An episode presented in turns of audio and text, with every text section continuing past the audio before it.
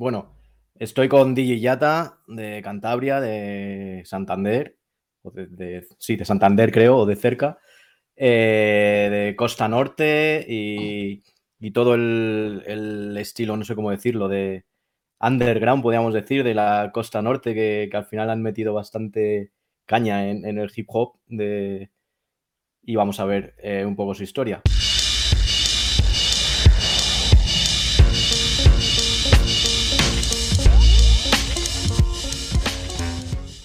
Así que nada, bienvenido. Eh, gracias. Hola, ¿qué tal estás? Gracias por, por pasar un día de septiembre. Bueno, allí no, sé si muy caluroso, aquí, aquí vuelve otra vez el calor fuerte, por lo menos hoy. Y además tengo que estar con ventanas como movidas, sin ventilador para que no se oiga. Así que, nada, vamos a empezar un poco a, a, conocerte, ¿vale? Por lo menos yo, porque habrá mucha gente que ya te conozca. Así que la pregunta primera creo que ya la sabes, porque soy así de, no sé, de coñazo, pero bueno, es para romper un poco el hielo. ¿Cuál fue tu primer contacto con el hip hop? Eh, fue una cinta de D-Nice, que me la, puso, me la pasó Culzeta, pero yo al principio escuchaba heavy, estaba muy metido en el rollo heavy y todo esto. Entonces, bueno, ya acababa de salir eh, Rap en Madrid y todo eso, pero al final eso todo el mundo lo escuchaba, ¿sabes? O sea, de aquella época pues todo el mundo escuchaba Hey Pijo y todo eso. Y bueno, lo teníamos ahí, se escuchaba, pero tampoco le prestábamos mucha atención. Hasta que a él le pasaron una cinta de D-Nice. Y lo estuvimos escuchando y como que, sí, bueno, eh, nos llamaba más la atención porque era más serio. Y, nosotros seguíamos en lo mismo. Estábamos en el heavy, en el rock duro y todo eso. Hasta que empezábamos a comprar, y pasar al colegio, las chicas compraban la Super Pop y nosotros escuchaba, eh, comprábamos las Smart Hits. Entonces, con la Smart Hits te venía siempre una cinta regalo. Y me acuerdo que venía un remix de Sleeping de harina de Gunstar y hacían un reportaje a Gunstar. Y ahí fue cuando se iluminó la bombilla, porque ese remix de Sleeping de harina como que, hostia, ¿cómo suena calle esto, no? Pero esto, es terrible, pero ¿cómo suena esto? Mira, claro, no tenía que ver nada con lo de Dinais, era diferente, pero nos llamó mucho la atención. Entonces, claro, eh, de aquellos estaba el, centro comercial Prica, de aquellas, y, fuimos a Prica a mirar discos y estaba el disco de Gunstar desde Vindarina, el CD, y Culceta se lo compró pues el disco está rayadísimo. lo poníamos una vez y otra y otra y otra y decías, ¿cómo suena calle esto? Y a partir de ahí, pues ya pues empezó a entrar la Yo Raps, de la MTV, y ya pues empezabas a tener más conexión con ellos, ¿sabes? O sea, al eh, final te, hacía más, te, hacía más, ilusión que cuando yo escuchaba heavy. O sea, era como que habías descubierto un estilo que realmente te llamaba mucho la atención y, y estabas todo el día pendiente de ello. O sea, yo me acuerdo que de aquellas yo creo que la yo la echaban los viernes por la noche. Y, y, era, o sea, era como que a un niño cuando le toca salir a la calle, la bicicleta le llevan a la piscina, pues nosotros esperábamos toda la semana que llegase ese día para, para poder ver lo que iban a echar. Y contactos con la gente de aquí en ese momento tampoco teníamos mucho, porque nosotros vivíamos en la radio de Santander y solo conocíamos a gente de un pueblo de al lado de Mariaño, del grupo Fusion Clan, del legendario grupo Fusion Clan. Y ellos, bueno, teníamos algo de conexión con ellos, ellos, eh, por mediación de otro amigo nuestro, nos pasaban cintas, Bandip, y nos intercambiaban cintas, nos pasaban cintas, de hecho te pasaban cintas de los grupos que acababas de ver la, la Raps. Alguien lo compraría en Madrid o algo, lo subía, lo grababa y aquí se rulaban las cintas. Y a, partir de ahí empezó todo ya a coger ya más sentido, ¿sabes? O sea, teníamos más, te metías más de lleno en la música. Eh, ¿Cuántos años tenías ahí más o menos? Pues yo iba al instituto, empecé a trabajar con 17 años, yo no sé los que tendría, 14, 15, algo así. Y cuando hablas de, nosotros, porque has hablado todo el tiempo de nosotros, escuchamos nosotros que es Cool Z y tú. ¿o porque, claro, Cool Z es vecino mío y siempre hemos estado desde críos. Desde que teníamos cuatro años, uno pegaba al otro constante. Si uno escuchaba heavy, el otro escuchaba heavy. Si uno escuchaba no sé qué, el otro escuchaba no sé cuánto, ¿sabes? Entonces siempre hemos estado, hablábamos de, al final los dos porque éramos los dos, ¿sabes? Ya, eh, luego dices que conoces a Fusión Clan. Eh, no había tanta gente, ni, en España y en Cantabria, yo soy de Madrid, pues en Cantabria supongo que menos. ¿Cómo te enteras de que hay gente que le gusta eso? Por una discoteca que había donde yo vivo y venían a bailar hip hop, porque era una discoteca que te ponían música disco, pero había cierto momento donde ponían hip hop porque el disc era amigo de los de Fusion Clan. Entonces ellos venían aquí y empezamos a tratar con ellos, a tener conexión con ellos y, no conocíamos a nadie más. O sea, la gente de lo que es Santander Capital, V, Pritio, que aquellas eran falsa identidad, nos hablaban de ellos, pero pasó mucho tiempo para tener luego trato con ellos, hasta llegar a ellos. Eh, ahí supongo que escuchabas música y tal, pero tú ya quisiste hacer algo, te considerabas rapper, era solamente un algo que habías conocido novedoso. Sí, ya te empezabas a considerar, bueno, rapper, eres un crío. Al final. Pero sí te considerabas rapper.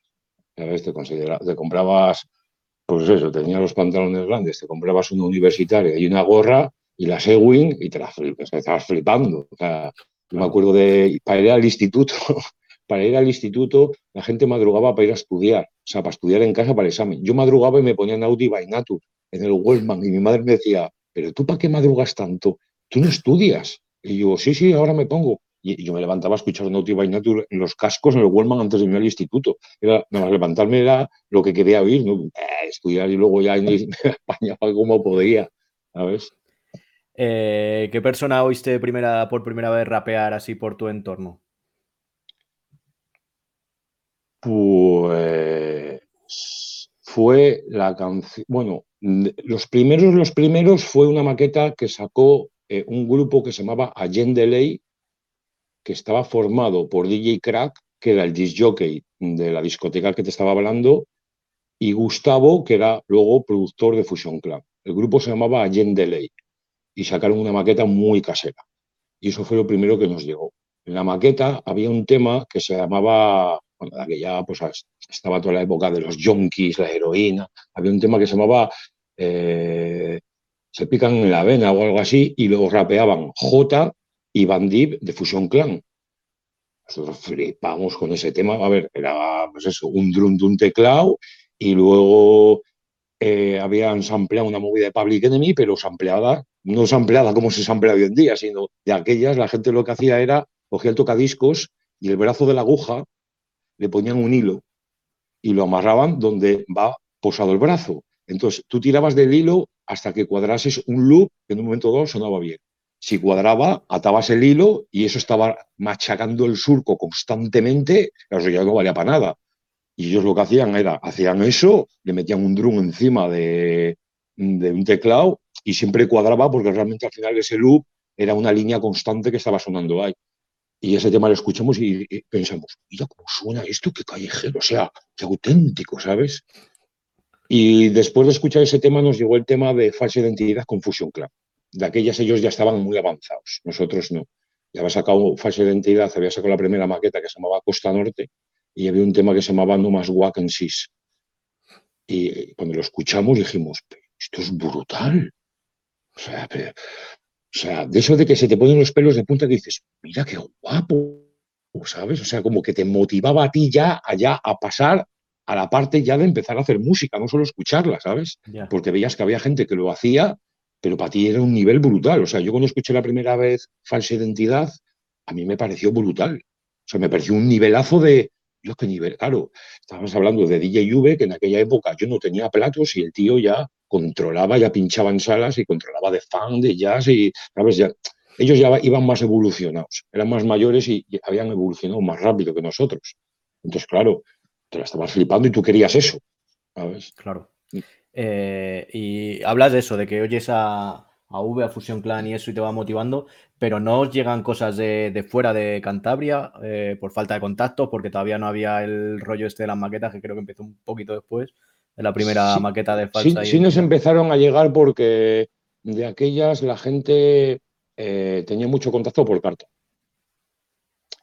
Entonces yo me escribía con mucha peña y te llegaba la maqueta de, de Natch Scratch, de Duke Dark, te empezaban a llegar maquetas pues, grabadas, de grabadas, de grabadas, claro.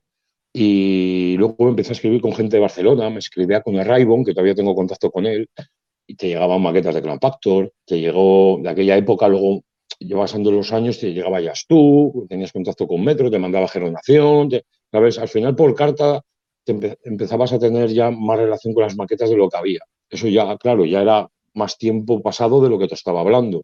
De la época de falsa identidad no nos llegaba. A mí, por lo menos, en esa época estaba muy niño y no me llegaban maquetas externas todavía, ¿sabes? Vale, ¿y en qué momento conoces a, DJV y a, a Piriteo y toda esta gente? Pues a Piriteo le conocí primero porque nosotros en el eh, en la radio donde vivíamos decidimos hacer un fanzine.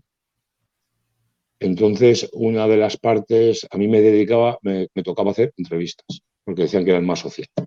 Entonces, eh, una de las partes era entrevistar a falsa identidad como yo ya empecé a conocer a la gente de la capital que trataban con falsa identidad, me pusieron en contacto con Pritio. en, esa entrevista no pudo acudir y acudió Pritio.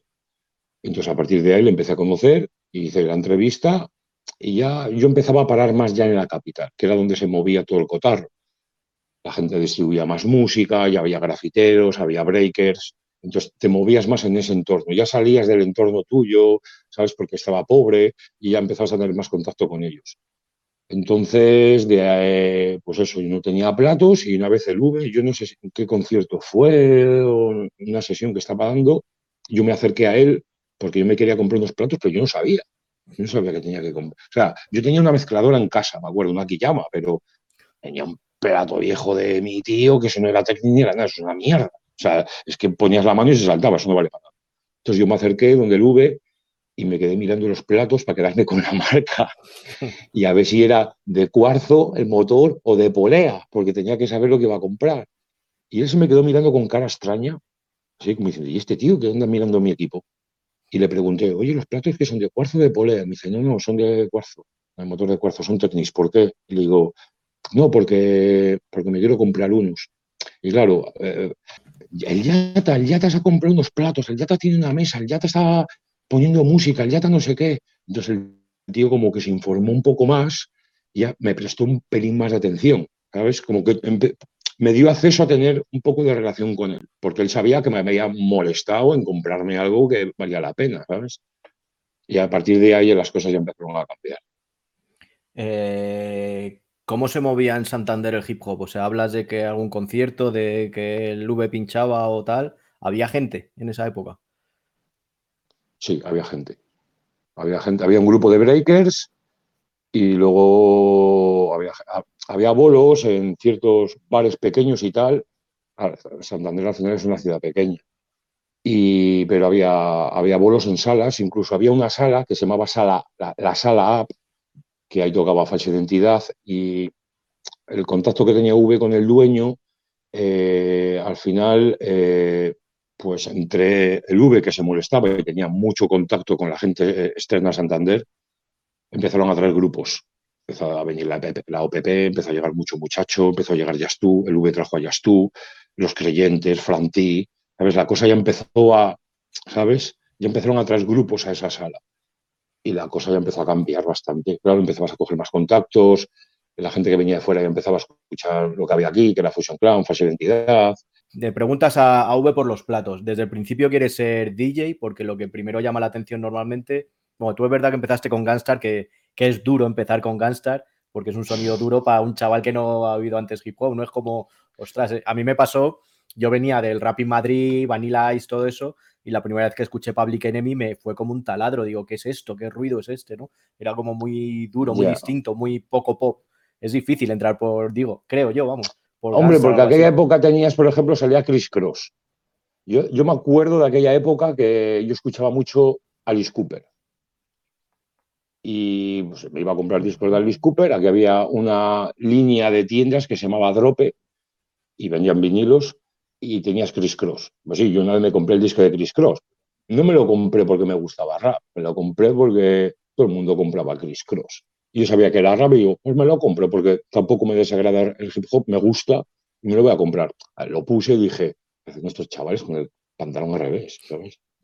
Bueno, estaba bien, pero me parecía como, sabía que no era tampoco de muy gran calidad, ¿sabes? Y Public Enemy también escuchabas Public Enemy, claro, Public Enemy al final si tú te ponías el disco de Fear on the Black Planet, porque yo cuando empecé estaba el de Fear on the Black Planet, el primero de todos, yo no, en esa época no estaba. Entonces, claro, te ponías Fear on the Black Planet entero y era machacón. Ahora es un discazo, era un discazo, pero era duro, era duro, el disco era muy duro. En cambio, el de Gunstar me le ponía entero y me le podía volver a escuchar otra vez, ¿sabes? No era un sonido que decías, uff, es duro de escuchar al final, porque Public Enemy, claro, yo no sé los temas que tendría on the Black Planet, pero igual tenía 17 temas. Sí, sí. Y, al final era machacón. Y, eso, ¿no te dio por, rimar, por algo antes que...? Sí, Empecé, empezamos a hacer el tonto, a jugar con grabar canciones para rapearlas y tal, pero eh, los que rapeaban conmigo, bueno, que jugábamos a rapear, porque no sabíamos. Yo, yo prestaba mucha atención a la música. A mí siempre me, me llamaba mucho más la atención la música sobre la que se iba a rapear. Entonces yo me estaba dando cuenta que lo mío no era el micrófono, sino basarme en qué iba a sonar. Y a partir de ahí, los que estaban conmigo como que no me hacían mucho caso de, ah, te vas a meter en un rollo, que esto, No tenemos dinero ni equipo y tú ya estás pensando en un rollo en el que se te va a completar todo, que para qué, si solo estamos pasando el rato y tal. Entonces yo me quería involucrar un poquitín más. Y a partir de ahí, pues eso, haciendo chapuzas, pues te ibas mentalmente ibas pensando cómo podías hacer chapuzas para ir creando cosas, ¿sabes? Y a, partir de ahí fue cuando me empezó a llamar bastante la atención. Y dije, el micro no es para mí. Escuchando, sobre todo escuchando Gunstar, que es el típico pareja DJ con MC, ¿no? Si lo mm. veías en, en, en MTV Your Raps, pues estaba el DJ atrás con sus platos delante del MC pero en ningún momento se ve cómo se hace música hip hop, sobre todo cuando nadie te lo cuenta, ¿no? a mí me pasó, supongo que a todos nos pasó en un principio. Sí. ¿Cómo intentaste hacer la primera vez música? Eh, dando como tus colegas con el hilo, como yo, que era el pause, yo no rompía los discos porque yo daba el pause en una cinta y hacía un loop. Lo del hilo, lo del hilo lo intentaba probar con eh, que sonase un bombo y una caja. Claro, pero al final no, sonaba ni un compás, era bunca, bunca, o sea, lo que daba el surco. Claro. Entonces dije, sí, está bien, pero no tenía acceso a más. No tenía ningún multipistas, no tenía nada que podía agregar algo ahí. Entonces lo único que hacía era coger instrumentales o drums, lo grababa en una cinta, sacaba la cinta, movía el dedo, retrocedía la cinta un poquitín, porque al final sabes que cuando paras una cinta suelta, suelta un poco de hilo, ¿sabes? Entonces con el dedo la retrocedía un poquitín para que recuperase y volvía a grabar y me tenía que buscar la vida para que encajase el primer loop con el segundo que iba a grabar. Te encajaba uno, el otro no, pero tú ahí ya ibas maquinando, ibas dando al play y escuchando y decías, mira, si, está sonando todo el rato lo que quería, pero claro, sabes cómo sonaría, ¿sabes? O sea, fue, horrible. Sí, yo hacía eso. Yo, es que además has dicho lo de Chris Cross, yo también tenía el disco, no sé si tuve el disco entero, me suena tener el maxi, no sé si tuve el disco. Y en la instrumental pues empezaba, venía otra canción detrás, no sé si es I, Miss the Bash o alguna de esas, que empezaba como con un instrumental, no, empezaba, no empezaban directamente y no era famosa, se suponía. Entonces yo sí que ahí con pause, otra vez pause. De hecho, luego mi padre se compró una enciclopedia esta que te regalaban las primeras cadenas con CD, que CD sonaba mucho mejor y la cadena era malísima, pero bueno, y con Queen, que tenía muchas canciones que empezaban con batería, pues a pause, a pause, y así hice las primeras maquetas, porque no tenía ni, no, no sé si hubiera podido, supongo que no, comprarme nada para hacer música, pero no tenía ni puta idea de cómo se hacía la música. Pero de compras un ordenador, el programa del ordenador era muy malo, tenías que seguir sampleando con el Play, porque yo cuando conseguí mi primer ordenador, no sé si era un 286, y tenía un reproductor de audio. Yo no tenía ni idea de programas, de secuenciadores, yo no sabía de qué era eso. Entonces lo único que hacía era soltaba algo ya con el teclado, enchufaba la que llama y con el 286, el reproductor de música, pues cogía un CD de jazz y lo que me gustase, le daba al play y cuando quería volver a samplar, volvía a dar al play y claro, volvía a repetir y hacía al final una muestra, ¿sabes? Pero tenías que estar tú, a cada compás que quieras repetir, dar el ratón al play para que reproduciese, o sea, realmente trampeabas, te estabas inventando un sampler tú que era muy chapuzas, pero yo no, yo no, no tenía conocimiento de que existían secuenciadores ni rollos así. Eso fue ya un poquitín más adelante hasta que, pues eso, ya hablando con el V y tal, me decía, eh, yo utilizo un programa que se llama Fast Track y es gratis. Y yo, ¿qué dices? Porque yo compraba la revista esta, la Future Music. Future Music, sí. Y me decía, la Future Music en el CD a veces te, lanzan el archivo del Fast Tracker gratis. El Fast Tracker no trabajaba bajo Windows, trabajaba bajo MS2. O sea, entrabas en Windows, tenías que salirte a MS2, meter el disquete y cargarlo. Yo ya ahí flipé. Hasta que flipé, digo, mira, esto, güey, pues esto es una bomba, podías hacer lo que te diese la gana con él. Y yo me tiré muchos años con el Fast Tracker, pero muchos años. Yo también, yo también. Fast Tracker, luego ya, pero también muchos años. De hecho, todo lo que grabé en cinta fue Fast Tracker. Y luego el mod Plug Tracker, que era con Windows. Y las pistas eran en estéreo, pero era igual. Y ahí no había límite de nada. Y podías poner plugins, creo, si no recuerdo mal, en el mod Plug Tracker. Pero el Fast Tracker es el que me lo pasó además la gente de Huelva de punto final en un disquete. Me pasó el Fast Tracker y una canción, o sea, que alucina, en 3,4 megas, ¿no? Que, había en un disquete. Sí, no sé, no, sé, en qué archivo lo guardaba, lo guardaba en un archivo muy extraño, no sé cómo se llamaba. Y sí, te lo al final te lo podías guardar en el disquete. Sí, sí. Y luego eh, he visto por ahí que lo primero que sacas musicalmente, no sé si es una mixtape o un trabajo con Cool Z como grupo, ¿no? Que era rostro, rostro oculto. Rostro. quisimos sacar una maqueta que yo rapeaba de aquellas. Y claro, era cuando estábamos empezando y conocimientos de producción, nada. Eh, yo conocí a Ganda, que de aquellas tenía un grupo que se llamaba. Eh, no, me acuerdo cómo se llamaba. Tenía un grupo con un colega del Pérez, que Pérez fue el productor de Bandip en el disco de Mente Maestra, y ellos ya habían, pues eso, estaban al nivel de falsa identidad. Tenían un Atari, tenían un, eh, multipistas de cassette y ellos se buscaban la vida como podía. Entonces yo con Ganda cogí mucha relación porque iba mucho a donde él vivía escuchábamos mucho rap, él me enseñaba bastante. Entonces e, e, ellos llegamos a un acuerdo y decidieron que nos producían la maqueta. No sé si de aquella les dimos 4.000 pesetas, algo no me acuerdo. Entonces yo iba a casa de Ganda, estaba el productor Pérez, yo le decía lo que me gustaba. Oye, me gusta este, esta muestra, me gusta esta muestra. Y él trabajaba sobre esa muestra lo que pudiese. Entonces nos empezaron a producir la maqueta y la empezamos a rapear. Y decidimos que, ah, pues vamos a sacarla y tal. Pero era muy, la maqueta era muy casera, o sea, no era, estaba grabada, o sea, las copias eran de TDK. Y, y las mandamos a Madrid a tiempo libre y, se vendían, y se vendían, y se vendían. Y el de tiempo libre, mándame más, mándame más. Y yo le decía a, a, Culzeta, oye, tío, pero este pavo que hace con las cintas. No sé si vendimos 200 o fue una burrada aquello de, no, no, que se ingreso el dinero en una cuenta. Le digo, le decía a Culzeta, pero ¿qué es esto, tío? O sea, a ver si este tío que está haciendo con las maquetas, tío, las regala, las paga él o algo, porque no lo entiendo, ¿sabes? Porque tampoco era una pedazo de maqueta, estaba, de esas habría 20 millones, ¿sabes? No, no llamaba la atención en nada, ¿sabes? Lo que pasa es que de aquella época, pues al final la gente veía una maqueta, se la compraba, veía una maqueta, había gente con unas colecciones de maquetas brutales, ¿eh? Se lo compraban todo. Sí, de hecho, no, no, he conseguido ver la portada de, Rostro Oculto. Rostro Oculto, la portada era como si la portada era, era medio robada, porque era de la portada del disco de Down South, los californianos Down South, tenían en la portada eh, o en la contraportada creo que era, eh, tenían una especie como de fotografía que era como un campo de trigo, ¿sabes? Se veía como el trigo. Y a nosotros nos gustó y recortamos esa parte del trigo y a partir de ahí hicimos la portada que la hicimos a mano, porque cogemos la foto, la pegamos en un folio y comprábamos de estas láminas, no sé si te acuerdas tú, que venían letras y decoraciones. Sí, claro. Tú ponías la lámina, lo rayabas y se quedaba pues comprábamos láminas de esas y a partir de ahí creamos la portada. Luego hicimos fotocopias en color y pista. Y una cosa que quería contar que de, esa maqueta, eh, aquí venía un chico que era el primo de un amigo nuestro, que no, porque yo tengo contacto en tiempo libre, porque la maqueta está de puta madre, porque yo os pongo en contacto con ellos y ellos nos venden la maqueta.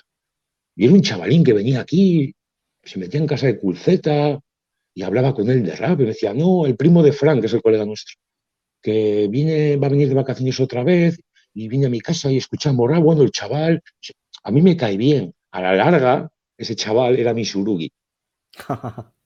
Porque una vez en Madrid me dijeron, Yatas es mi surugi. Me viene y me dijo, hombre, Yata, tío, ¿qué tal? Y yo, Misurugi, ¿qué conozco yo Misurugi? Me dice, joder, ¿no te acuerdas, tío? Yo estaba en tu casa y en casa y yo, no me acuerdo, tío, que hayas estado en mi casa. Y Culfeta me decía, que sí, de aquellas, aquel crío que venía a mi casa, que nos presentó el del tiempo, y era Misurugi, tío, al final, ¿sabes? O sea, que al final... Sí, sí, casualidades. De hecho, de la vida. Eh, nosotros, yo también saqué una maqueta de, igual que tú, lo mismo que tú, recortables de, pues de un cómic, una calavera, letras con el paint del ordenador, algo horrible. Y, también puede que, que, vendiéramos 200 o por ahí en tiempo libre.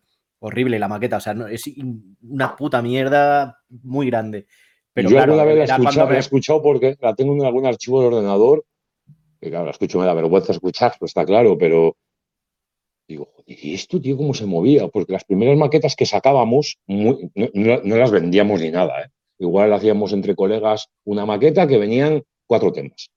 Claro, eso nosotros la llamábamos maqueta promocional, porque duraba tan poco eso no lo vendíamos ni nada, era para nosotros. hacíamos una portada que ya te hacía ilusión hacer la portada. Solo hacer la portada te hacía ilusión. claro. Y comprábamos, me acuerdo que íbamos a una tienda y compramos las cintas de Spectrum de los videojuegos. Y de esas tenemos unas cuantas todavía andan por ahí, en casa están. Ya, pues eso, yo, yo lo que hacía era, yo pinchaba en un garito, pinchaba pachangueo que me pagaban y hacer copias mientras tenían un, una doble pletina y hacer copias de la maqueta hasta que reventé la, pletina de tantas copias que hice de... Porque tiempo libre era, es verdad, hubo una época que es que te, cada semana me llamaban para llevar más o cada dos semanas, era una cosa exagerada. Por eso te digo que seguramente que la de rostro oculto la haya visto porque yo sí que iba casi todas las semanas a ver qué se cocía por ahí. Eh, éramos varios, pues cada día se compraba uno una cinta para ir escuchando todo lo que, lo que iba saliendo. no tendría que vender maquetas a Tris.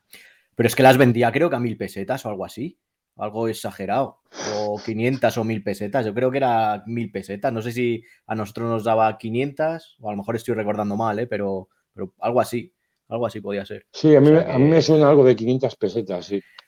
Me suena algo de eso. Bueno, pues el tío se forró con eso. Luego ya hubo movidas que luego Metro ya desveló de que se quedaba la cinta y él hacía las copias y no sé qué. Yo ahí creo que ya no lo viví. Creo que la trastienda, creo que la trastienda era una, una fábrica de cintas. Sí. Y, si era así, supongo que si era así, yo no lo viví porque si no, si ya me pidieron 200 y vendieron más de 200 ya era una puta locura. Eh, bueno, ¿cuándo es eh, la primera vez que, haces algo en directo mostrando lo que, lo que vas aprendiendo poco a poco? La primera vez fue, eh, si no recuerdo mal, hace muchos años, el V hacía fiestas en la playa, en Somo, creo que era Detrás, o sea, la playa, las dunas y detrás de lo que es la playa había, pues eso, una esplanada brutal de grande lleno de arena. El V hacía fiestas ahí, porque aquello era brutal, o sea, aquello cogí una fama brutal. Entonces él me invitó, me dice, voy a hacer una fiesta por la noche de hip hop y estás invitado a pinchar. Esa fue la primera vez que yo pinché. O sea, me preparé la sesión, en 15 días lo llevaba todo apuntado, ¿vale?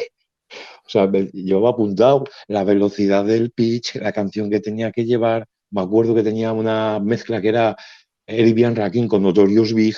Lo tenía que tener todo milimetrado para que me saliese todo bien. Aquello fue brutal. Y me lo, me lo pasé bien, me salió bien. Y a partir de ahí ya empezabas a, pues eso, la gente ya te conoce, eh, te llaman para pinchar en un bar, contactas ya con los dueños de los bares, ya puedes ir tú a ofrecer que quieres hacer una sesión, y a partir de ahí, gracias a él, empezó todo. Y esas fiestas de la playa empezaron a coger, o sea, de aquellas empezó a venir, hasta Rasus Clay venía, oye tío, que me he enterado que hacéis fiestas en la playa de. Pero te hablo de meter mil personas. O sea, que venía la policía diciendo, ¿quién ha organizado esto? Que es ilegal, pero no podemos pedir documentación a todo el mundo. O sea, hay mil personas, ¿sabes? Aquí era brutal, brutal. Eh, ¿Y eh, cuándo te pones a, Bueno, no, vamos a hablar primero, porque eh, según lo de rostro oculto, creo que he visto es en el 95-96. Hmm. Y poco después sacas esta cinta, esta mixtape, ya editada, ya, bueno, por lo menos en fábrica, ¿no? Por lo que, por lo que veo aquí, esta foto además. ¿Cómo te da por hacer una mixtape? Bueno, yo tenía una mesa y dos técnicos y me acababa de comprar eh, un multipistas de cinta y me acuerdo que tenía un ordenador y ya tenía el Fast Tracker. Pero claro, no tenía quien producir tampoco. Al final, te gusta la música, pero cuando ya tienes dos técnicos y una mesa y estás comprando vinilos, pues te llama el otro lado. Además, empezaba a ver los vídeos de los campeonatos de la DMC. Ya, ya te estabas metiendo ya donde, ¿sabes? Te estabas involucrando demasiado. Entonces ya tuve una temporada que me llamaba mucho, pues eso, ya sé lo que es producir, no, soy un gran productor, no tengo un gran equipo, pero ya sé lo que es eso porque ya lo he conseguido más o menos por encima de lo que era. Pero claro, ahora tengo dos platos, tengo una mesa, estoy comprando vinilos y estoy todo el, día poniendo música en casa. Y ya me basaba más en pinchar, porque producir me molaba, pero pues no tenías ningún grupo, ni, ¿sabes? Y decidí en que, pues me voy a hacer una mistape, porque de aquellas ya había escuchado, creo que la primera mistape de J mayúscula, o del Soyez, o alguien así. O sea, el V ya la había sacado, ya la había publicado. Entonces yo ya me enteré lo que eran mis tapes. Entonces yo, yo, también me quiero hacer una mistape. Y se lo dije al V, yo me quiero hacer una mistape. Ah, pues yo te preparo la portada, tío. Y el V me diseñó la portada y no sé en qué fábrica, si me puso en contacto con la fábrica, no sé cómo fue. Y pues eso, me, me guié por las mistapes de luz, ¿sabes? Un poco de, eh, te mezclas unos temas, luego meto un instrumental y rapea peña de aquí, ¿sabes? Unos freestyle. Me pasé un poquitín en lo que hacía él. Y eh, la Mistape funcionó bastante bien. Sí, esta sí la llegué, la llegué a ver. De hecho, creo que un colega mío la, tuvo. Eh, ¿Cómo lo hacíais? ¿Era una sesión en directo con la gente que, que se metía en los freestyles directamente allí? Les llamabas. Ya, ya, pero me refiero, hacías tú la sesión entera y ellos te esperaban a cuando les tocaba, porque antes no, no, no, no, porque al final estaba todo preparado. Estaba todo preparado porque tenías, eh, tenías un multipistas. ¿Sabes? Entonces no te hacías la mistape del tiro. Hay gente que igual dice que sí, yo no, te voy a vender la moto, no se hacía la, yo no, no hacíamos la mistape del tiro. No porque eh, tenías ideas, ¿sabes? Igual te levantabas y decías, pues te acaba de llegar un disco. Joder, mío, qué tema. Y le meto una mistape, a ver cómo va ahora. Pues ahora no va, o va después. Eh, y un día haces un cacho, no funcionaba, otro día hacías otro cacho, pensabas ya, según iba llevando la línea la mistape, ibas pensando en, iba, en quién iba a rapear. ¿Sabes? Pues igual, de aquellas ellos ni elegían las instrumentales, la ponías tú. Entonces decías, joder, pues ahora se mete un instrumental de, de Afura o queda de puta madre pues, pues que rapé fulanito aquí. Y después, ¿sabes? Al final era como un pequeño trabajo, pequeño proyecto que ibas haciendo tú, ¿sabes? Ya pregrabado. Eh, ¿Y qué supone para ti esta mistake? Porque esta sí creo que se mueve más, ¿no? ¿O es la primera vez, por lo menos, que tu nombre sale? Pues el principio de todo para mí. Al final fue el principio de todo. Porque, claro, solo estaba el V. Y aparece uno que, bueno, sí, era más joven, sabía menos, pero que se está molestando y lo está haciendo bien, pues al final bajabas a la calle con la mochila, con las tapes y cuando volvías a casa no tenías ningún. Y todo el mundo ya estaban hablando de ti, porque eras novedad, a veces eras un crío y, y, estabas moviendo ya música, tenías platos, porque al V ya le conocían, ¿sabes? Entonces decían, joder, ha aparecido otro. Era como la novedad. Acaba de aparecer uno nuevo y tal, con platos y lo mueve y tal, y no sé qué. Entonces, era como que te sentías un poco como importante, ¿sabes? Porque todo el mundo estaba hablando de ti, hacías fiestas, iba todo el mundo. Es otro rollo. Eh, al final, eh, en esos años, hablas de que hay gente en Santander, pero al final los que, por lo menos los que llegan fuera de Santander, es V, eh, Fusión, Fusión Clan, ¿no? Y, DJ Chata en un muy pocos artistas. Bueno, y luego Bandip, es verdad. Bueno, pero Bandip, Bandip tenía que ver también con Fusion Clan, ¿no? Bueno, no lo sé. Pero vamos, que eran como. se cuentan con los dedos de las manos los artistas que yo conocí en esa época o que me sonaban en esa época. Eran, claro, eran los que formaban el auténtico colectivo Costa Norte. El auténtico colectivo Costa Norte, por lo que yo tengo entendido, claro, yo al principio para mí el auténtico colectivo Costa Norte fue Falsa Identidad y Fusión Clan. Pero también estaba implicado Ganda. Uh Ese ahora no recuerdo cómo se llamaba el grupo que tenía. Ah, eh, Cruda Realidad se llamaba. Que tenían, eran, no sé si eran dos o tres miembros, se destruyó el grupo de Cruda Realidad y Ganda sacó una maqueta que se llamaba Bueno, eso fue no, sé, ¿no? sé, si espera, no sé, no sé si Cruda Realidad llegó a sacar una, llegó a sacar la maqueta, ¿eh? Es que tampoco quiero cagarla, pero igual sí, porque hay una, una maqueta por ahí rulando que no sé si ponía o gandúlelas o cruda realidad, que era como una espiral de colores, ¿sabes? Y ahí salía Pritio, ahí salía Pritio, ya.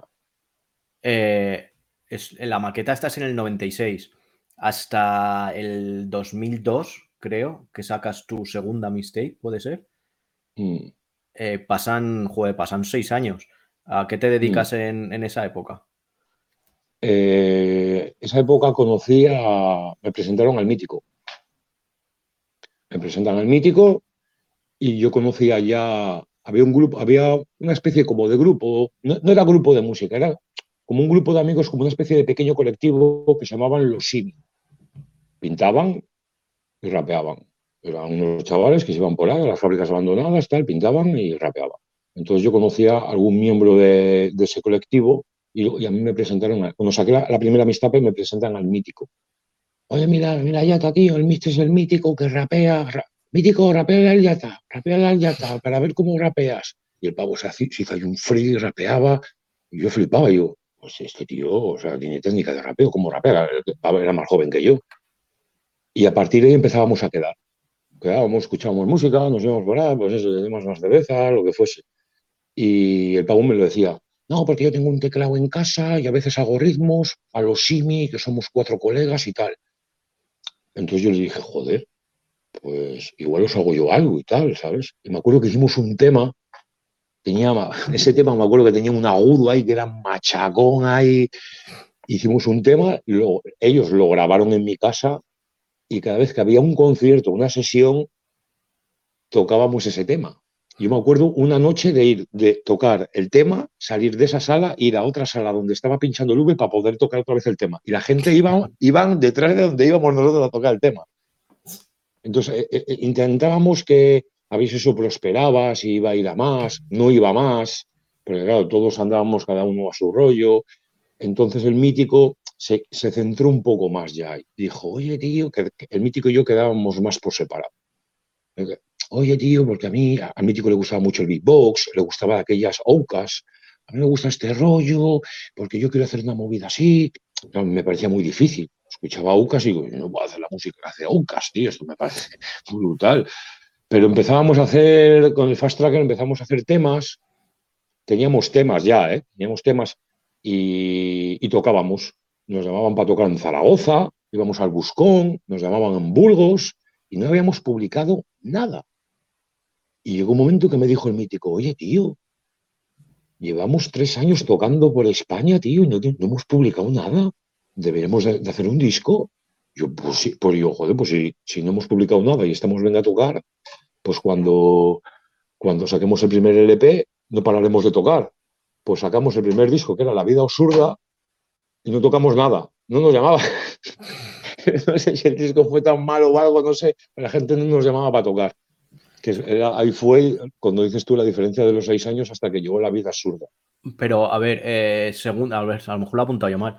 Eh, hablábamos de la mixtape que está ahora saliendo aquí, que es la primera, 96. A ver, que tampoco mm. importa mucho los años. Yo, sobre todo, es para eh, situarnos en, qué momento estamos. luego, en el 2002 es cuando sacas esta mixtape que, que yo creía que era en CD. No sé si la llegaste a sacar. No, no, no, no, no, no, en CD vino más tarde. Vale, pues sacas esta en el 2002 que ya son seis años, pero en el 2007 es cuando sacas La vida absurda con Mítico, ¿no? Claro, pero los que son diez años casi. claro, los años que me estás diciendo, esos años en Mítico y yo grabábamos temas y estábamos tocando por ahí. pero claro, no teníamos pasta para... A ver, yo trabajaba y ganaba algo de pasta y me podía permitir sacar una amistad, pero eso de hacerte un disco era como en cinta no lo íbamos a sacar, ¿sabes? Y el formato CD estaba ahí, pero nosotros no teníamos dinero. El mítico estaba estudiando, no trabajaba, no teníamos dinero para poder ya hacer un disco un poco serio, bien mezclado, para poder publicarlo. Entonces había pasado mucho tiempo y eso, teníamos una porrada de temas y andábamos tocando por ahí, pero en ningún momento se nos pasó por la cabeza que teníamos que sacar un disco, hasta que un día nos sentamos y decidimos que, oye, nos están haciendo una entrevista, tío, no sé quiénes habían entrevistado, la Factoría de Ritmo, una web de aquí de Cantabria. debíamos de sacar un LP, ¿eh? Y empezamos a hacer el LP. No publicamos los temas que teníamos. No sé si alguno entró, pero empezamos a hacer un LP nuevo. Eh, en esos años, eh, creo que esto, vamos a, bueno, este es el trabajo que sacáis.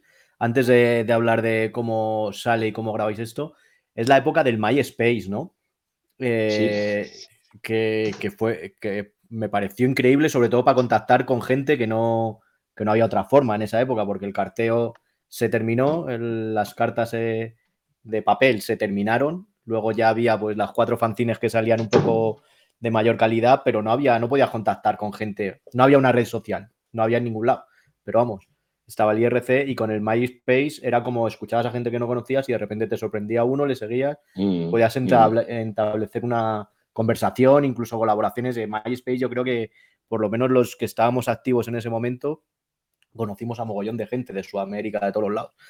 Eh, tú fuiste, yo me acuerdo de, supongo que te seguiría, si no recuerdo ver, ver tu, tu perfil o como se llamara eso. Eh, ¿Fuiste muy activo en MySpace? Sí, estaba muy pendiente de MySpace, todos los días, constantemente. Es que fue, fue, algo que, molaba mucho, no sé cómo llegó a desaparecer, porque además desapareció cuando más alto estaba todo.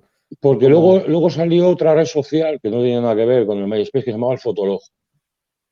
Que la peña colgaba discos o, sí, o fotos y hacían comentarios constantes todo el rato, ¿sabes? Y luego, claro, pues al final del MySpace ya te cansabas, ya era.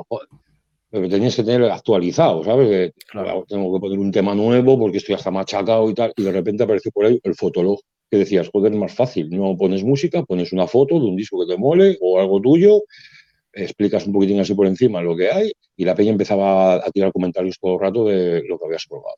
Eh, sí, sí, sí. Bueno, lo que pasa que era que como que se especializó mucho en música el MySpace, o por lo menos, claro, yo la gente que me rodeaba, cosa que el mm. Fotolog, no, el Fotolog era una cosa como más, pues eso, más para, yo qué sé, más para comentar fotos, era parecido al comentar, parecía al Instagram, pero, pero no todo de golpe, ¿no? Eh, bueno, este trabajo, La vida absurda, esto sí sale por, por un sello, ¿no? Que se llama Fuck Records. Fuck Records, sí. ¿Quién son? Es un sello que es de aquí, de Cantabria, el sello. Yo creo que todavía sigue activo, creo, ¿eh? no tengo muy seguro, pero creo que sigue activo.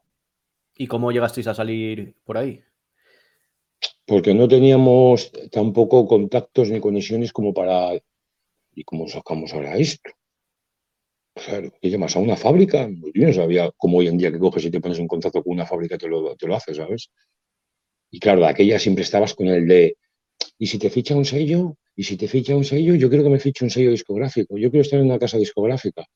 Entonces nos hablaron de Far Records. Nos dijeron, aquí hay un sello que el tío, llegas a un acuerdo con él de copias, no sé cuántas copias se quedaba él, y el pavo te da presupuesto de la fabricación del CD, lo aceptas, te lo pagan, él tú se lo da, y, y, por eso él se queda unas copias, como tiene un sello, él se queda unas copias que te distribuye y encima te va a promoción. Entonces hablamos con él y decidimos que, oye, mira, que hacemos lo sacamos y arreando. Y salió bien. Vale, ¿y este, qué repercusión tiene este, este trabajo? Bien. tampoco me acuerdo muy bien, no te puedo hablar mucho de ello. El mítico igual se acuerda, pero bien, sí. Hombre, no tocamos tanto como cuando te expliqué antes de que no parábamos de tocar y no habíamos publicado nada. Fue ese rollo de, joder, pues si sacamos el disco, no pararemos de tocar. Pues no fue así.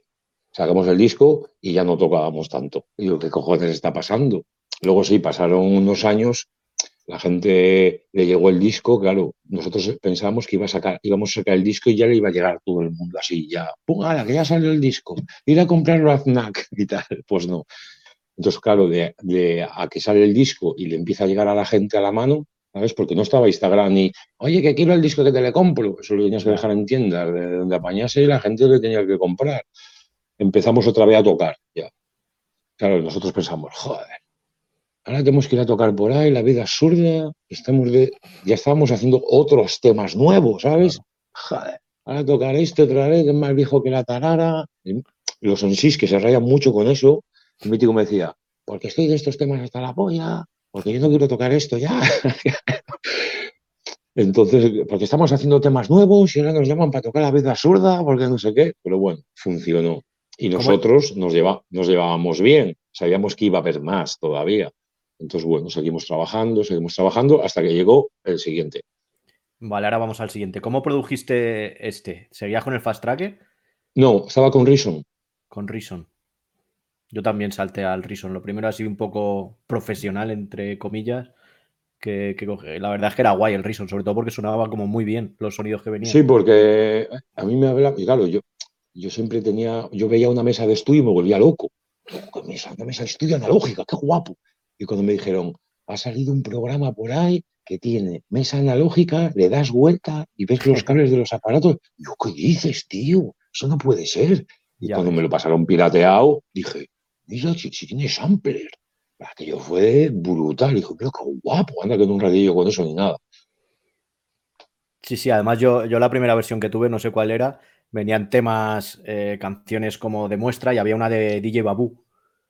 Ah, sí. Sí, sí, y además ahí aprendí a hacer los bajos de hip hop que me molaban. Porque claro, el Babu lo hacía pues con un secuenciador, con un sintetizador, con tal sonido, y me las metía ahí las notas y anda. Yo creo que, que ese, ese patrón de bajo que metió el Babu lo repetí en todas las canciones para que quedaran bien. Hasta que ya empecé a aprender un poco más. Pero sí, la verdad es que el Reason tenía. estaba guay, estaba guay, sobre todo porque aprendías mucho el cableado y los envíos y tal. sí, claro, aprendías bastante de eso. Luego tienes una mixtape que esta sí se movió bastante. Eh, bueno, sacaste esta, que no sé muy bien eh, Esa es, de... quién es Rock 2. DJ Rochu. Ese era un disc jockey amigo de Ganda, que era más chaval, eh, mucho más joven que nosotros. Pero el tío la movía. Y movía también música electrónica. Y yo empecé a tener trato con él. Y dijimos, oye, tío, ¿por qué no hacemos un día una amistad. Yo como estaba ya produciendo al mítico, yo pensé, joder, me apetece hacer una amistad, pero me va a comer mucho tiempo, voy a apartar esto de la producción y ahora no, estoy, no puedo. Entonces me dijo Rochu, oye, tío, ¿por qué no hacemos una amistad pero los dos, tío? Y dije, venga, vale, vamos a hacerla y tal. La hicimos y no tardamos mucho tampoco en hacerla. Y ahí, ahí se quedó, bien. Pero el mismo año, creo, por ahí, sale esta, que esta sí que se movió bastante. Yo creo que aquí ya, claro, esto ya sí que era internet a tope. Aquí se movía, no había Instagram todavía ni nada de eso, pero sí que, que llegaban las cosas, Me quedé sin copias a la voz de, ella. O sea, no, yo no tengo ni, mi copia. claro, pues imagínate, ya, ya ibas a Zaragoza, conocías a la gente de Zaragoza, ya te habían presentado a violadores del verso tenías conexión con él. Yo, yo cogí mucha confianza con Rumba, tenía mucha confianza con él, había cogido mucha amistad con él por un amigo nuestro que era Nacho C, que yo me llevaba muy bien con él y él era muy amigo de Rumba. Entonces yo les traía, alguna vez traje a Rumba a pinchar con el Nacho C al de Santander y teníamos mucha conexión y nos llevábamos bastante bien. Entonces Rumba me invitó, me, presentó al resto de violadores del verso. Y vez en Zaragoza me decía, no, tío, como pinches de puta madre, que cómo suena el mítico, que suena hardcore de puta madre, y les dije, así, se la dejé caer, digo, a ver si cuela. Oye, que estoy haciendo amistape para, a ver si hacer un free. Sí, sí, sí, claro, cuenta con nosotros, no hay ningún problema. Claro, yo, de puta madre, ¿no? Esto, a ver si me han dicho que sí del tirón. Entonces decidí en, porque, ¿cómo planifico yo la amistad? Quería darle un significado, ¿sabes? La época que cuando salió todo esto, de Ficti, de Late People, Small Members, toda esa época, a mí sí, me lo compraba porque estaba bien, pero a mí no me llamaba la atención ese rap, ¿sabes? Sí, porque al final Evidence y todo eso mola, pero ya vienes de otra escuela. Entonces decías, esto es que, me aburre, tío, ¿sabes? Que me aburría, tío, aburría. Entonces dije, tengo que darle un significado a todo esto. Digo, pues mira, como a mí me gustaban los 90 y es lo que viví, porque la old school yo no la viví, recopilo todos los temas pepinos que a mí me parecen bomba y los meto en un CD. Le meto con unos freestyle y lo vuelvo con CD. Y así fue. O sea, no. Eh, pues eso, eh, llevas a tu casa a KCO, al lírico, que son los dos que salen, ¿no? Sí. Aprovechamos de que ellos venían a tocar a Santander y ya se pasaron por mi casa y lo grabaron. Además, el, que en una mixtape tuya salga KCO eh, significa que, que había, todo el mundo estaba deseando en esa época que, os grabara. Lo que pasa que todo al final, desde el principio no era como acabó, porque ellos cuando vinieron a grabar, yo, yo ya estaba viviendo en Santander Capital, en un apartamento. Entonces ellos grabaron sobre una instrumental que eligieron de vinilo, porque iba a ir para otra mistape. Pero claro, cuando yo saqué clases de disciplina volumen 1, dije, pues si vas a salir que yo lírico, porque voy a meterlo en una instrumental de vinilo cuando eh, los freestyle que estoy haciendo de la gente de aquí aproveché para meter producciones mías. Entonces recuperé las acapelas, lo metí en el ordenador y lo metí sobre unos bits míos. Se lo mandé a ellos, dieron el ok y para adelante, ¿sabes? Así es como acabó al final. O sea que aquí ya le estabas dando bastante a la, a la producción, ¿no? Sí, no tenía tampoco un estilo muy, muy definido porque yo, yo, yo estaba produciendo constantemente al mítico y tenía que adaptarme mi estilo. O sea, al final la conexión con el mítico era mi estilo acercándome también a lo que él, él, exigía, ¿sabes? Al final un, un, productor cuando está produciendo un disco, eh, ahora, ya, ahora ya no me puede, ahora ya no me pasa, pero claro, cuando estás empezando a ti te gusta cierto, cierto estilo de música, pero para llegar a, hacer lo que a ti te gusta, pues igual no tienes conocimientos o lo que fuese. Entonces, al final, si estás trabajando todo el rato con una en sí, tú también tienes que dar las, ¿sabes? Coger las ideas del en sí lo que te está pidiendo, más, más el gusto que tú tienes si es que eres capaz de llegar hasta ahí. La gente nos decía que, que el mítico sonaba muy yankee. Siempre cuando íbamos a tocar nos decían, oye, tío, los instrumentales suenan muy yankees porque nosotros ya estábamos muy metidos ahí. No queríamos sonar, eh, el rap francés al mítico le gustaba bastante, pero tampoco queríamos sonar, no sonábamos como sonaban otros grupos en España, ¿sabes?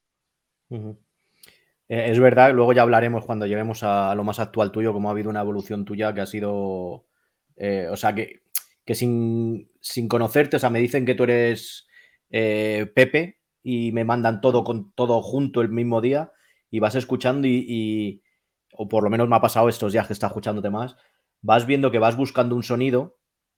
A ver, las, los, trabajos con míticos son muchos temas, no siempre siguen la misma onda todos, ¿no? Pero sí que me he dado cuenta que vas buscando un sonido que, al final has logrado, pero que sí que siempre estaba esa esencia, pero era como más eh, global, es que no sé cómo decirlo, como un rap más global o más no sé qué, hasta que ha sido justo a, bueno, luego hablamos ya de producciones y eso que, que vamos a seguir un poco repasando esto. Luego hay un, una mixtape que sacas, que es el volumen 2, que yo esta no, no sé si la llegué a ver o no, pero no me suena, que la sacas justo después de la primera. ¿Por qué? Porque se te acaban las copias y dices, voy a seguir. No, porque no, nunca he pensado, cuando haces un disco y se agota, no piensas en, voy a hacer otra para ver si tal.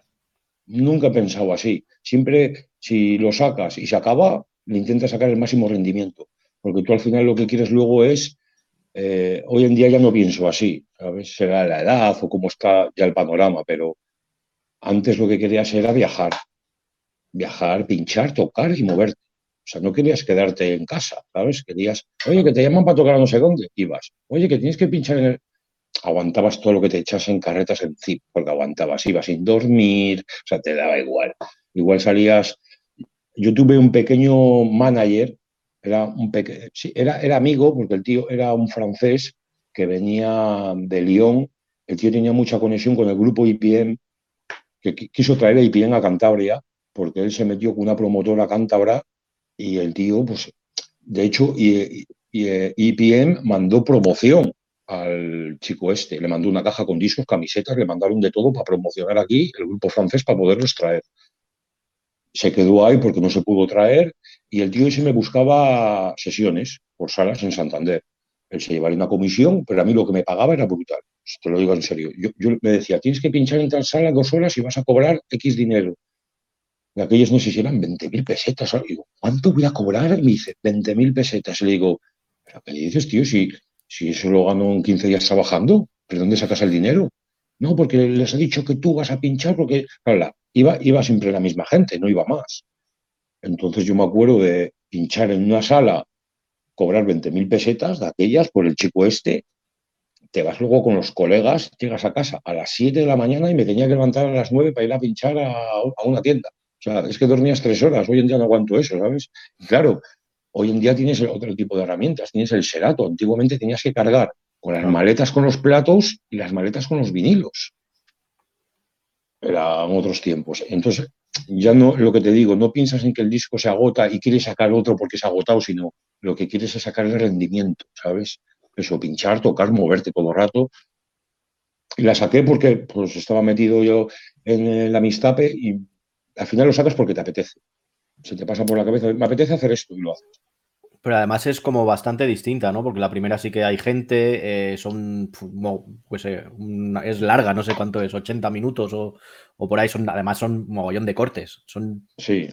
mucho, yo que sé, a minuto por tema, ¿no? Más o menos.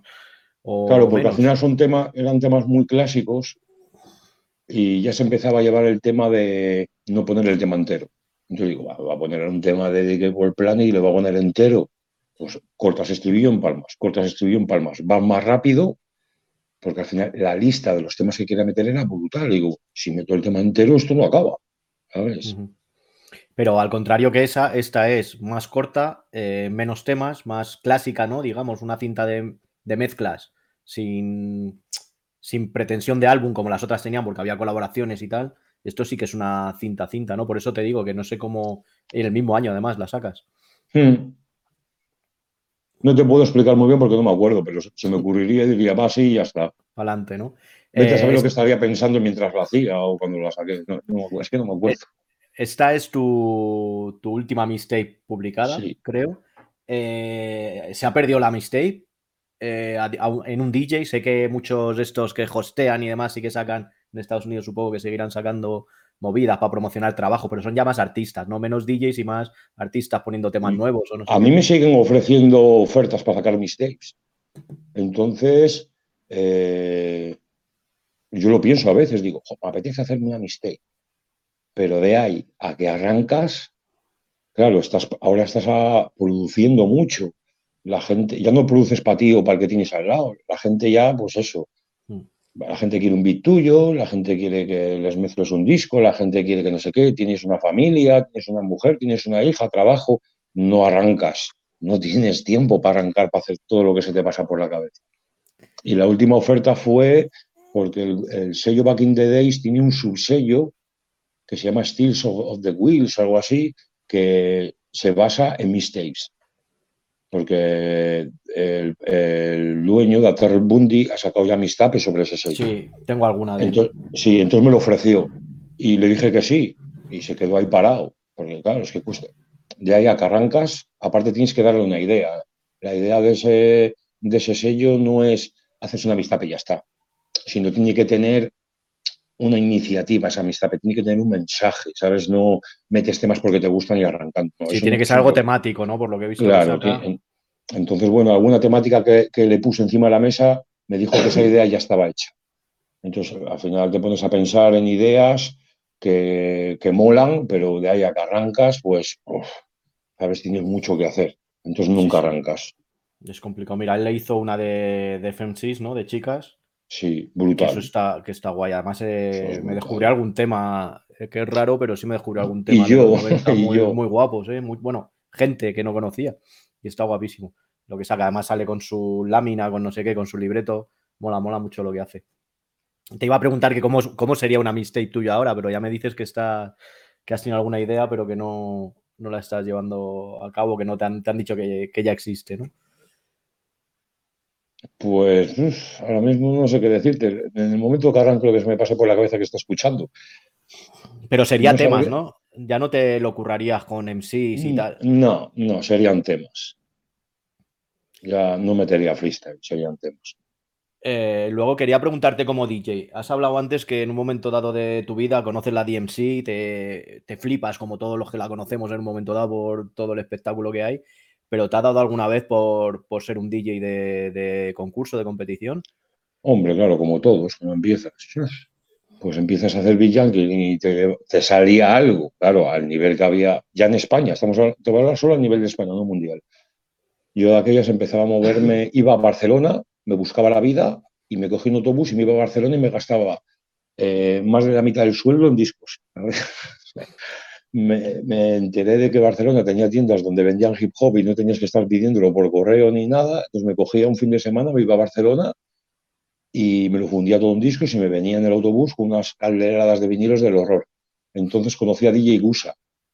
Empecé a tener contacto con él, me quedaba en su casa, él me movía ya por tiendas y subtiendas dentro de las tiendas donde vendían hip hop y el tío sí le daba duro. claro, yo a lo de él no tenía ni por dónde empezar. O sea, yo veía a Peña como Soyez y Peña así, y digo, la Peña va. Yo me lo monto en mi casa, me salen cosas guapas. En Cantabria lo hacías y la Peña se flipaba, pero claro, a nivel nacional, paquete del horror. Sí que a veces se te ocurría de cómo molaría, ¿sabes? meterte en un rollo de estos, porque claro, veías los campeonatos y decías, qué guapo, ¿sabes? Sí, es que son muy guapos. Sí, me llegué a poner en contacto, eh, porque pregunté al V, porque en, claro, en cada, en cada provincia hay un representante de la DMC. En Cantabria había un representante de la DMC de España. Y se habló con él. Lo que pasa es que ese tío no quería saber nada. El tío tenía, era representante de la DMC porque le interesaba porque el tío vendía discos de música electrónica a discotecas. Entonces, por alguna razón, yo no sé cuál era el interés, el tío era representante de la DMC en Cantabria. Y se le habló sobre este tipo de tema, de, DJ Battles, y el tío no tenía ningún tipo de conocimiento y ni tenía pensado tenerlo. O sea, no quería saber absolutamente nada sobre el tema. Sí que se me ocurrió la idea de intentar hacer un campeonato independiente. Claro, si ganabas no tenías clasificación ni, ni, podías entrar a avión. Sí, sí que se me llegó a pasar por la cabeza.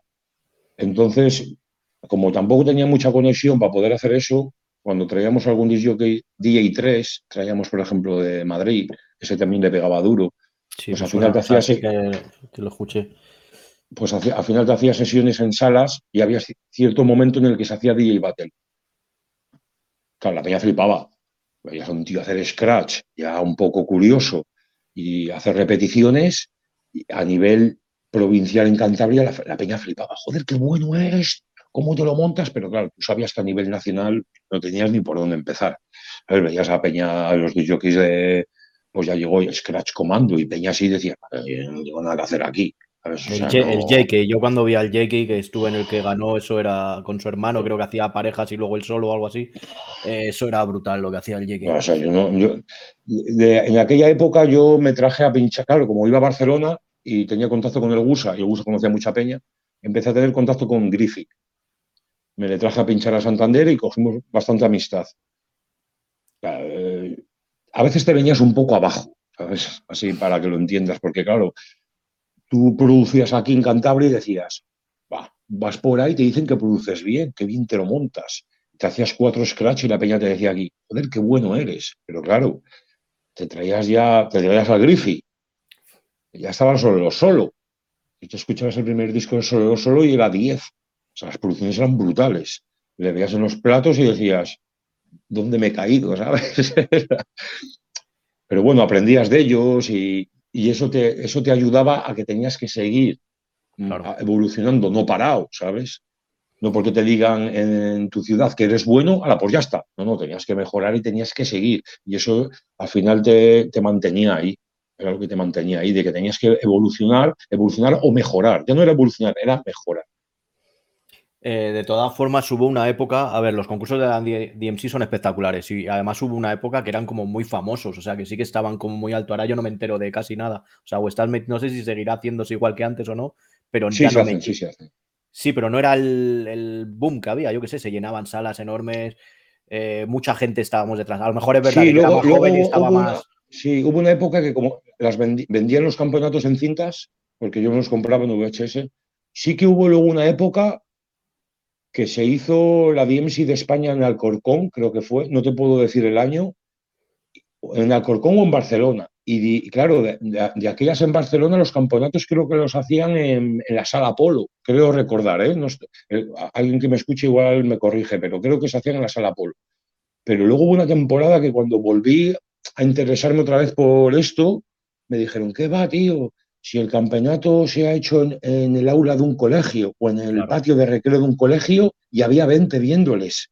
Y yo, ¿pero qué me estáis contando? Que sí, que sí, que esto no, esto ha pegado un bajón, tío, que no hay por dónde cogerlo, ¿eh? Y yo, no me jodas, tío, pero si la peña todo el... Sí, sí, pues esto ya no es lo que era, esto chungo. Sí, a mí me suena. Bueno, yo ya te digo que fue, no sé, no sé si fui yo o fue que me fue informando menos o que me llegaba menos, no sé cómo, cómo fue. Y luego, hablando de DJs en, instrumentales, o sea, en, discos, en, producción, dentro de la producción, eh, hubo una época que todos los grupos españoles, sobre todo, los intros y todo eso metían muchos efectos, muchas acrobacias, demasiado para mi gusto porque tiraban mucho de... En cambio he visto que tus scratches son los que yo llevo buscando para mis producciones, me cuesta mucho porque los DJs más jóvenes son más de acrobacias o eh, más jóvenes de ahora no, te hablo ya de hace unos años, ¿vale? Sí, sí. Pero sí que como que metían muchos trucos, muchos no sé qué, y a mí me molan las frases, soltar frases. Frases, eh, rollo Premier, que es creo que el más clásico, no haciéndolo, pero vamos, eh, ahora también los chavales que intentan hacer el sonido 90 samplean esas frases, ¿no? Que también está guay, queda guay. Pero es verdad que un DJ para mí en un disco de hip hop es meter frases. No sé por qué es lo que me mola. Más que redobles, redobles y eso puede que también, pero ya el rollo espacial, Griffy lo hace de puta madre porque su sonido le acompaña, pero no todos son iguales, ¿no? Como, y, yo hay, yo soy, yo, bastante frases. Sí, yo solo conocí más por, bueno, aquí en Santander lo hacía el V. Hmm. Claro, yo, lo primero que escuché cuando, ya si volvemos para atrás, cuando yo escuché la primera vez, no estamos hablando de Gangsta, sino de grupos de aquí estatales, claro, yo aquella era tan pequeño que no, tenía opción o maquetas ni nada y era V. Entonces, V ya movía platos, los movía bien, pero las canciones sampleaba frases. Entonces, a mí nunca me gustó la idea, no es por decir que esos disjockeys sean buenos o malos, porque la peña que está metida en DJ Battles, son, esa, esa peña tiene un control y una técnica brutal. O sea que yo, con la edad que tengo y todo el tiempo que llevo, no lo voy a conseguir nunca. También me imagino que haya que ensayarlo, pero no, no voy a llegar ahí. A mí nunca me ha gustado meter eh, de los discos que se vendían de Battle, donde venían las herramientas para poder trabajar, ese tipo de ruidos, como el fresh. Entonces, a mí nunca me gustó meterlo en canciones de rap. Yo creo que la gente lo hacía porque al final los DJs que metían eso yo creo que no eran productores. Que habría que sí, también lo serían, pero serían DJs. Entonces, claro, eh, si yo no sería productor y solo me hubiese quedado un DJ, posiblemente estuviese metido en ese rollo de los campeonatos de DJs, porque al final no, estás metido en la producción. Y yo creo que esa peña lo metían porque realmente solo eran DJs. que, creo entender, pero a mí nunca me gustó la idea esa de... Porque es como, como tú dices, es meter en la canción a DJ Premier o a Cuber. Y dices, joder, vaya ejemplo, porque a Cuber, me estás hablando de DJ Cuber. Ese tío habla con los platos, pero Premier también habla con los platos. El único disjockey que pude unir, por hablarlo de una manera, el rap, no el hip hop, el rap con DJ Battles, era el que salía en el disco de So With G, era el disjockey este que se murió, eh, Road Rider. Road Rider que era de los executioners, ¿no? Claro. Eh, eh, los executioners al final era un grupo de disjockeys que tú les escuchabas porque tú podías escuchar eh, a colectivos de DJs brutales, ya te puedo decir, top, y, decir, no, les llamaría rappers, ¿sabes? Porque están muy metidos, pues eso, DJ Cuber y toda esta peña, la técnica que tenían era brutal, pero se estaban basando en otra cosa. Executioner se basaba mucho en el hip hop. Claro. Porque si escuchas los discos de Executioner, había hasta peñas rapeando. Y utilizaban muchas frases. Vida, Kane, ¿sabes? No eran solo herramientas para battle. ¿Sabes? Entonces yo creo que había una pequeña, para mí había una pequeña diferencia ahí, ¿sabes? Entre Pito Valdemoro, o, o, te pasas y te vas para un lado, o estás metido en el otro lado y te quedas en mitad, ¿sabes? Ya, claro, no, no, si es así. Por ejemplo, DJ Shadow es muy, muy rapper, o sea, al final no, no hace alarde de acrobacia, sino lo que hace es otra cosa que, sí, lo que has dicho tú, creo que hay música como de scratch, digamos, o música de DJs y luego música rap que hay DJs, que es distinto. Porque Cuber estaba con Beatmaster Mike, pero Beatmaster Mike, si escuchabas los dos, el segundo LP ya vaya, pero el primer LP es muy rapper. Sí, tiene mucha técnica de scratches todo el rato, pero escuchabas el disco y era, era rapper, ¿sabes? En cambio, escuchabas el disco de Cuber, las mistapes de Cuber. Las mistapes de Cuber Bueno, no sé si tendrá alguna de rap, no lo sé, porque no las tengo todas. yo las pocas que tengo son de funk. Sí, sí. Y además hacía Bill con, con, discos de funk. ¿Sabes? Porque, o sea, porque a él le gustaría más ese rollo lo que fuese. Tampoco es que una cosa sea mejor que otra, pero al final, cuando uno está metido en un lado o en otro, se enfoca más en un lado o en el otro. ¿Sabes lo que te quiero decir? O en el rap o en el battle. Entonces, al final, el que está produciendo va a tirar más para el rap y el que no es productor, pues va a tirar más para el otro lado, que es donde se puede enfocar. ¿sabes? Por cierto, me ha, recordado eso, que el disco de Execución es el que sale como rayado, el, nombre, ¿no? Mm. se me flipa. Ese disco es brutal. Ese disco es brutal. no sé cómo se llama, pero es. Eh, tiene, creo que tiene, empieza por X también el nombre, pero bueno, no me acuerdo ahora. Es brutal, es brutal. Bueno, eh, Mítico y Yata vuelven. Esto es año poco después, bueno, 2011. Eh, aquí ya, ya lo sacáis todo porque creo que antes no lo tenía con DJV, ¿no? Con 1L Records. 1L, sí, bueno, sí. Eh, ¿cómo, qué, diferencia hay con el otro? Eh, aquí tienes otro equipo, sigues tirando de, de Reason. No, ese disco está producido con el Cubase. Con el Cubase. ¿Y cómo producías con el Cubase? ¿Con, ¿Con, instrumentos? ¿Con samplers y eso UST? Claro, sí. Tenía, me acuerdo que tenía una Yamaha digital la 0196. No sé si tendría algún, sí, tendría algún módulo de efectos, porque ya yo creo que tenía algún módulo de efectos con lo que trabajaba ya anteriormente. Y trabajaba por MIDI. Tenía un teclado MIDI, trabajaba por MIDI porque no había acceso.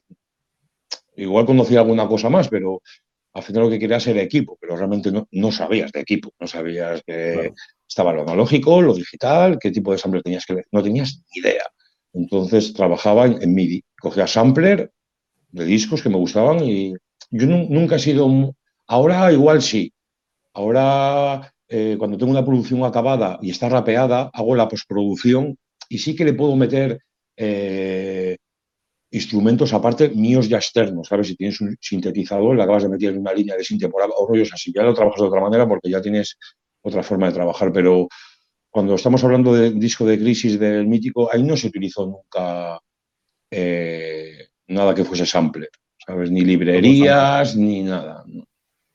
Eh, pues más adelante tenía una pregunta de eso, que yo creía, por lo que lo haces bastante, ¿cómo diría yo? Eh, que no creía que, hacías todo con sampler, ¿sabes? Es verdad que me, he dado cuenta que hay algún, algún sinte por ahí, pero creía que estaba sampleado. Porque lo haces como muy. No sé. No sé cómo decirlo, pero he dudado sobre todo un tema de, tu trabajo, del, tuyo en solitario, la Next Time, eh, que he visto hay una línea que decía, es que creo que no es, no es Sinte y estás ampliada. Es verdad que era muy limpia encima de otro sampleo, pero digo, pues puede ser, ¿cómo no? Si sampleos ahora consigues mogollón en todos lados. Pues estaba convencido de que no, de que no metías Sinte. No, ahora sí, ya te lo he dicho, que cuando está la canción acabada, y al final cuando te piden un beat, mandas una demo. Mandas lo que es, cómo va a sonar el tema en sí. ¿Sabes? No está acabado, pero al final mandas una demo. Una demo, pues eso, eh, el tema principal. Entonces, cuando ya está rapeada, a mí lo que me gusta, eh, al final son dos partes creativas para mí. Entonces, son, es la producción del beat y luego llega lo divertido y para mí lo más fácil, lo más fácil porque ya lo tienes hecho, ¿sabes? Porque al final crear un beat dices, a ver, tengo que crear un beat, tengo una idea en la cabeza y tienes que llegar ahí. Igual no llegas, ¿sabes? O igual sí, pero claro, tienes que crearlo, modificar todo, el drum, trabajar sobre ello y tal. Cuando ya está y está rapeado, ya te digo que es más fácil porque ahora solo tienes que dejar que la cabeza vaya para acabar el tema y que el tema acabe, acabe dando el mensaje que tú quieres y que el rapper quiere. Entonces, claro, yo tengo sintetizadores en casa, tengo un Yamaha Motif, entonces le enciendes, eh, estás escuchando el tema, te imaginas qué puedes meterle, eliges el instrumento y buscas lo que puede llenar. Hay veces que molesta y no lo vas a meter, pero hay otras veces que sí. Y yo tuve una temporada cuando estuve produciendo Dan Stein, que cuando di los cursos de producción, que a veces doy cursos de producción, eh, a mí lo que me gustaba mucho era el drum meterle una línea de sinte muy por abajo. Al principio lo metía muy por arriba. Y Padrón siempre me decía, ah, esas líneas molestan. Claro, si tú, yo como productor no me molestaba, porque lo oía como que lo hacía más duro, pero cuando lo escucha un oído externo que no lo ha hecho, eso molesta un poco, hay que bajarlo un poco. Llegué a conseguir el volumen adecuado abajo. Entonces, ¿qué pasa? Que si tú escuchas un drum y hay algo ahí por abajo que no lo aprecias bien porque no lo sacas, igual no te das cuenta cuando lo estás escuchando, pero hay, hay, algo ahí que está haciendo que el drum suene de otra manera. Pero cuando, cuando, dices de que, bueno, ahora quería terminar los discos para llegar a hablar de producción, que es lo que más me gusta, y eso que yo soy un, un amateur o un, no sé cómo decirlo. Llevo años, pero nunca me lo, no me lo he podido tomar en serio por, circunstancias de la vida. He producido cosas, han salido algunas cosas mías, pero bueno. Eh, cuando hablas de que metes un sinte en, debajo de la batería, ¿a qué te refieres? ¿Ambientes o algo así? O sea, no son melodías ni nada de eso. No, es una línea de sinte. una nota. Pura y dura. Una o dos. Bueno, sí, o dos. Pero, es una línea, no, no hay melodía es una línea constante, ¿sabes? Un P o lo que toque. Es una línea constante, muy por abajo del drum. Eso luego ya, pues, cada productor lo puedes manejar de una manera. Lo metes todo a un bus y lo trabajas o lo trabajas por separado como tú veas la idea que tengas en la cabeza. Y ahí tuve una temporada que trabajaba mucho con eso porque le daba otro rollo el drum. Igual el drum le escuchabas, joder, está todo el rato, ¿sabes? Como que le faltaba algo, no lo conseguías y al final emulabas algo con eso muy abajo. ¿sabes? Si querías que el tema fuese muy, muy denso y tuviese una dureza, aunque fuese lento, eso lo provocaba, más todavía, ¿sabes? Sí, es como, como rellenar la instrumental sin que se dé cuenta, ¿no? Claro, porque luego el que lo está escuchando dice, joder, ¿cómo suena este drum? Pero tú no te estás fijando en esa línea que está por abajo, porque no eres consciente de ello, ¿sabes? un productor que yo me fijo mucho en las producciones, cuando estoy escuchando un disco le doy una vuelta, si el disco me gusta, mm, eh, estás escuchando a rapper, la producción y el disco te gusta en general. Luego le pego otra pasada y escucho la producción. O sea, me olvido de la voz y procuro buscar detalles de la producción. Y esto, mira, la última vez que quedé con Bandit, em, empezamos a, analizar ese, tipo de cosas y ese tipo de detalles en la producción que va dentro del mensaje del beat pero el oyente lo oye todo englobado y no se está dando cuenta que hay un pequeño detalle ahí que si le quitas, sí, sí, claro. seguramente rompa algo, ¿sabes? Y, seguramente, seguramente cuando tú lo escuches lo notas mogollón. Claro, porque, porque yo, a mí lo que me gusta es acostumbrarme a eso, ¿sabes? A escuchar cosas muy por abajo o detalles, no estoy hablando de melodías ni de samples, sino detalles significativos que están ahí pero que tienen que estar, porque si lo quitas, algo pasa, ¿sabes? No, no sé si me entiendes. Sí. Eh, espera, vamos a hablar. Eh, este disco, yo creo, para mí, es el que más he escuchado de vosotros. Aquí ya creo que fue en Bandcamp, ¿no? O algo así, por lo menos tengo esa imagen. Sacasteis vídeos, al menos uno o dos, no sé, ahora mismo, pero sí que. Ese disco, ese disco fue. No. ¿No? Pues para mí, pues esa es la percepción que yo tenía, es el que más he visto. Ese disco, yo estaba en una fase de mi vida muy complicada porque me estaba divorciando y el disco, cuando me estaba pasando, estaba en esa época muy mal en mi vida, el disco ya estaba a punto de salir. Entonces, Mítico ya era consciente del problema mío y no exigía a la hora de, oye, que mira, que no exigía. Él es muy buen amigo mío también, porque tenemos mucha, eran muchos años ya, entonces el tío se quedó ahí estable el disco se agotó. Yo siempre lo hablo con él. Me decía, joder, me están pidiendo locos muy cuerdos. Y, me decía, y ese disco no se movió nada, ya, tío. Le digo, ya, yo no estaba en No, no, si yo te entiendo, no pasa nada. Pero ese disco se agotó, pero no se movió nada. yo, no, yo no tenía capacidad en ese momento de preocuparme de dar promoción a ese disco, porque estaba, no estaba bien. Pero se agotó. Cuando me quise dar cuenta, no había copias. Y yo, no puede ser. A ver, fue como muy rápido todo, ¿sabes? Salió el disco, yo estaba en una fase de mi vida que eh, estaba en la música, pero no estaba centrado en la música, y cuando me quise dar cuenta, no había disco, no había copias. O sea, se habían vendido todas, y, era como de, cuando me quise centrar en el disco, ya no había copias. Se agotó. se acabó. Y yo, pues mm, no sé, algo, pasó, algo ha pasado aquí. Pues, pues ya te digo, yo lo de ver el vídeo me llamó mucho la atención el vídeo. Tampoco había muchos vídeos en esa época, por lo menos no de gente que, te sonaban, ¿sabes? Habría mucho de la gente más joven o lo que sea. Y ver el vídeo y eso, y entonces, como además eh, Van Camp eh, empezaba aquí, no sé de qué año es este, del 2014 o por ahí, ¿no? No sé más o menos, pero que el Bandcamp era como que te traían cosas nuevas, ¿no? No estaba todo en, en, ahí no había Spotify, yo creo que todavía no lo tenía mucha gente, o por lo menos no todos. Entonces estaban las cuatro páginas de hip hop, eh, los discos que se publicaban físicos y el Bandcamp, que era como el underground, digamos, o, o el donde podías descubrir cosas. Y por eso este me, me, llamó más la atención o lo que sea, que a lo mejor, eh, a ver, todo lo que te hablo es percepción mía, yo tampoco conozco lo que hace la gente. Pero sí que, ahí, ya, si, ahí ya mítico y me sale esta portada. Ahí ya estábamos nosotros, el nivel de producción ya era más maduro por llamarlo de alguna manera. Ya, habíamos, ya estábamos encontrando entre nosotros ya el hueco, ¿sabes? Que llevamos tantos años buscando, ya, ya estábamos enfocados en lo que iba a ser mítico y, y DJ Yata, ¿sabes? O sea, la producción ya era más madura y ya habíamos encontrado lo que nosotros estábamos buscando. Entonces el disco salió bien. Eh, sigue siendo Cubase esto. ¿Me oyes? Sí, sigue siendo ah, Cubas. Vale, vale. Eh, pues. Sí, sí, sí. Eh, hilando con, con, el siguiente trabajo que sacas, creo que aquí es tu gran cambio. Ya te digo, viéndolo ahora todo junto, ¿sabes? Escuchando todo junto, que es con este trabajo cambias bastante de, de, forma de producir, o no sé si haces, al estar fuera de, no estás con, con Mítico, haces más lo que quieres con Culzeta o no sé qué, pero aquí veo que hay un cambio muy grande en tus producciones no sé si es por equipo, por que aprendes algo eh, más. Eh, bueno, al final, eh, desde que salió el último del mítico hasta ahí pasó un tiempo. Entonces, Cool Z es un cerrado de los 90.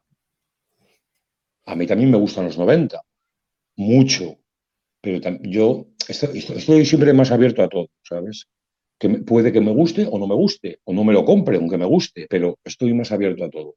Entonces llegó un momento que me dijo, Z antes de esto había sacado una maqueta, una maqueta en CD que había hecho él, la habíamos grabado, eh, no llegamos a lo, que, a lo que buscábamos, pero estábamos como jugando, él y yo, a ver, este, este beat mola, no sé qué tal, hizo un par de conciertos, sacó una maqueta con, fue una tirada de 50 CDs pequeña, con carpeta, algo muy sencillo, o sea, algo muy promocional. Y llegó un momento en el que dijo, eh, yo quiero sacar un vinilo. Y le dije, uff, a ver esto cómo va. Ya teníamos conocimiento del vinilo. Chinatown ya había sacado discos en vinilo. O sea, tampoco lo veíamos muy lejano, pero dijimos, uff, en vinilo. Sí, pero quiero algo noventas. Al principio, la idea era, no era una locura, porque al final el control de producción sí lo podía hacer, porque antes de esto yo iba a haber sacado una mixtape que al final no salió porque no la acabé. Eh, la Vistape trataba mucho de, ya no eran temas mezclados, sino eran temas míos hechos por mí, por en de aquí, mezclados. Mm. Era mucho curro y estaba produciendo al mítico y era mucho curro. Ahí había un tema de Bandip que era puro 90. O sea, entraría en el EP de Pulceta. Y ese tema está ahí. Ese tema se quedó ahí. Se llamaba Mistakes el tema de Iván. Y eso, pues había saxos con era muy 90. Y dijo Iván, joder, esto mío, qué producción, tal. Era de lo primero que intentaba hacer en los 90. Entonces llegó Pulcete y dijo, yo quiero algo así. Y de aquellas ya habíamos escuchado a Dafor y Bastard, que eran el padrón y toda esta gente. Yo cuando lo escuché, Dafor y Bastard, dije, mira, o sea, alguien se ha puesto a hacer esto. Yo flipaba, yo, esto suena de puta madre. Entonces, el Culceta lo escuchó y era como esa idea, que es una tontería, ¿sabes? Pero era como esa idea de a ver quién se la juega a hacer esto hoy en día como está el tema, ¿sabes? De aquella época, de esta época de Culceta, a ver quién se puede hacer ahora de los 90, ¿sabes? Que te pueden decir cualquier cosa, ¿sabes? Claro. Y dijo, yo quiero hacer esto. Entonces yo ya tenía un poquitín de, de conocimientos ya. Ya sabía más o menos cómo se trabajaba ese estilo. Entonces le dije, mira, pues me voy a comprar una calle S950 porque de hacerlo vamos a hacerlo bien, ¿no? me voy a comprar una KI 950, ya tenía previsto, ya había abandonado la Yamaha 0196 y yo ya estaba muy centrado en lo analógico. Y ya y estaba dudando en compro o no compro, compro o no compro. Y cuando vino la idea de Culceta dije, mira, me voy a comprar una mesa estudio. Además, recuerdo que me la compré estando de turno de noche a las 3 de la mañana algo así, que la busqué segunda mano y allí mismo la compré. Y, y me llegó, me compré una máquina 32.8 y me compré una KI 950. Lo conecté al MPC 2500 por vía MIDI y empezamos a trabajar. Tampoco tuvimos que estar trabajando al principio demasiado, o sea, tampoco tuvimos que hacer muchas pruebas. Las cosas empezaron a salir rápido. Lo hicimos, lo grabamos y dijimos, esto hay que mezclarlo. O sea, esto va a ser en vinilo, esto no lo podemos hacer nosotros en casa, ¿sabes? Yo había oído de que, joder, para vinilo hay que hacer un máster especial, ¿qué tal? Tampoco tenía mucho conocimiento. Y yo, a ver, ¿quién nos va a mezclar esto? Yo conocía a mucha gente que mezclaba discos. El que nos mezcló el último del Mítico, que era un tío muy profesional, ese me dio a mí nos dio un curso de mezcla, pero buscábamos a alguien que mezclase eso, ese estilo. O sea, queríamos que, porque tú al final, tú llevas tu trabajo a un ingeniero y si el tío mezcla de todo, por muy bueno que sea, igual no consigue lo que tú quieres. Te va a dar el sonido que él tiene o que él cree que debería de tener. Entonces decidimos en que, no, esto tiene que estar así. O sea, vamos a tener que hacerlo bien desde el principio. Las producciones en ese momento eran las adecuadas, los rapeos era lo adecuado, el estilo de Pulceta, lo que había, pero había alguien que tenía que sacarle un pequeño máximo rendimiento a eso para que sonase como tenía que sonar. Entonces, de aquellas, eh, dije, el padrón, el de Fori Basta, el canario, hay que ponerse en contacto con este tío. Igual no lo hace. A ver lo que cobra. Cogí el Instagram, hablé con el padrón, el tío súper social, muy bien, conexión total. Y claro, el tío no sabía lo que estábamos haciendo. Entonces me acuerdo que me dijo, oye, ya está, eh, ¿tú sabes lo que estoy haciendo yo? O sea, vosotros me estáis mandando que os mezclo un disco, pero tú sabes cómo trabajo yo. Me, lo decía rollo de, igual te equivocas de persona, porque yo hago este sonido. Y le dije, no, no, te vamos a mandar lo que estamos haciendo. Y claro, ya no es lo, ahora, fue en esa época. Y dijo, hostias, tío, ¿y esto? Qué guapo, ¿no? Sí, sí, yo os lo mezclo. Bueno, llegamos a un acuerdo, nos lo mezcló, nos llegó, joder, tío, al final el pavo ha conseguido el sonido que queríamos. Claro, el padrón mezcla noventas. Esto está de puta madre, lo vamos a, ah, que lo vais a publicar en vinilo. Sí, sí. Ah, pues mira, pues no sé qué, pues te voy a presentar al chino, que es el dueño de, de Back in the Days. Yo no sabía quién era el chino, el chino le oía, decía que él ya me llegaba así, me llevaba siguiendo hace años ya. Ya sabía quién eras, ya, pero pues dentro del sello no entrabas en ningún momento, lo que hacías estaba bien, pero no entraba en el rollo y estaba esperando a ver qué ibas a acabar haciendo. Y le mandamos el, el, EP de Pulceta voló. O sea, está agotado, no hay copias. Ya hace bastante tiempo que se agotó, no hubo copias. Sacamos 300 copias en vinilo, incluso luego, como seguimos trabajando, hicimos un tema extra que se llama Distracciones, que hay un videoclip por ahí.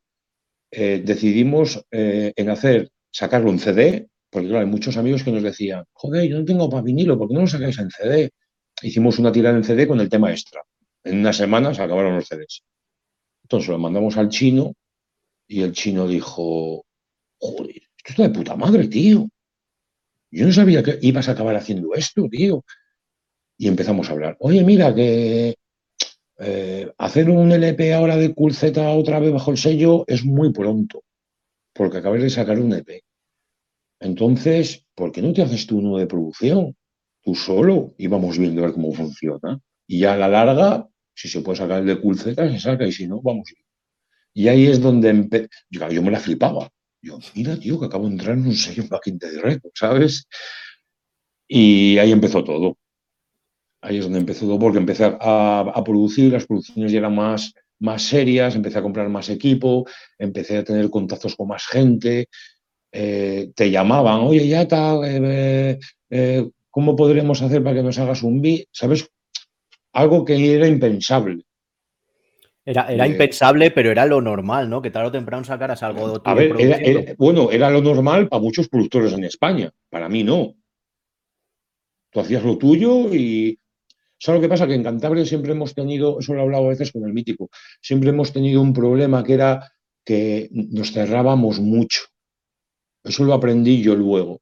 Entonces, eh, nos cerrábamos mucho en nuestro estilo y nosotros somos nosotros y nosotros somos nosotros. Y los demás, hay cosas guapas, pero nosotros somos nosotros. Y lo que realmente tienes que aprender, que lo aprendí al final con el disco Culceta, es de que te tienes que abrir más. ¿Sabes? Tienes que tener más campo. ¿Sabes? Soltarte, se acabó. Da igual que seas de Cantabria o donde seas. No te puedes cerrar de donde eres y lo mío es mío y lo mío es mío. Y ya está. ¿Sabes? Entonces empezó todo ya a ir fluyendo más rápido, más rápido. Empezamos a trabajar con el disco Dance Time, empezamos a tener contactos con gente de fuera y todo fue, ya iba solo. Porque nosotros, yo cuando sacaba un LP con el mítico Vuelta, tardaba cuatro años o tres años en sacar un LP. El LP de Dance Time se hizo un año y medio. O sea, me centré solo en el LP. Ya. ¿Y cómo, cómo fue surgiendo? ¿Tú tuviste una idea desde el principio o todo fue evolucionando según pasaban las cosas? Todo iba evolucionando mientras pasaban las cosas porque a mí en ningún momento me presionaba nadie. Solo me preguntaban, ¿cómo va el LP? ¿Quién va a salir en el LP? Pues quiero que salga este, este y este. A mí me parece muy bien que salgan tus amigos, porque, porque son tus amigos de toda la vida, pero hay que abrirse más. Hay que pensar a lo... A ver, pensar a lo grande me refiero a que, pues yo, el nivel que tengo que es muy bajito, tienes que pensar a lo grande, pero no a lo grande que te vas a hacer famoso millonario, sino tienes que pensar más a lo grande. Entonces salían mis amigos, pero también tenías que contar con gente de fuera, no siempre los mismos, ¿sabes? Entonces ahí aprendiste a que tenías que trabajar con gente de fuera que te gustase, ¿sabes? Entonces empecé a tener contacto con Jaloner. Eh, eh, en el sello nos dijeron, oye, ¿por qué no? Yo, no sé si la idea fue de ellos o mía de, yo quiero grabar con un yankee, porque ya había gente que había grabado con yankees. El Haze había grabado con Smuda Hasler, con Sahin. Yo quiero grabar con un yankee.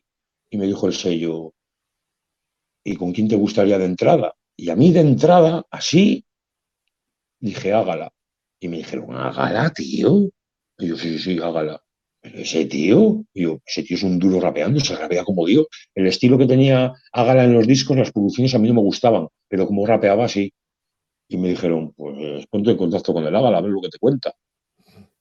Y me puse en contacto con Ágala, escuché bien a Ágala, la analicé bien y dije, cada beat que haga, la cuestión del disco no era hacer beats y luego empezar a enviarles. Yo tampoco trabajo así. Es, yo voy a trabajar con este en sí, le escucho y hago un beat adecuado a sí.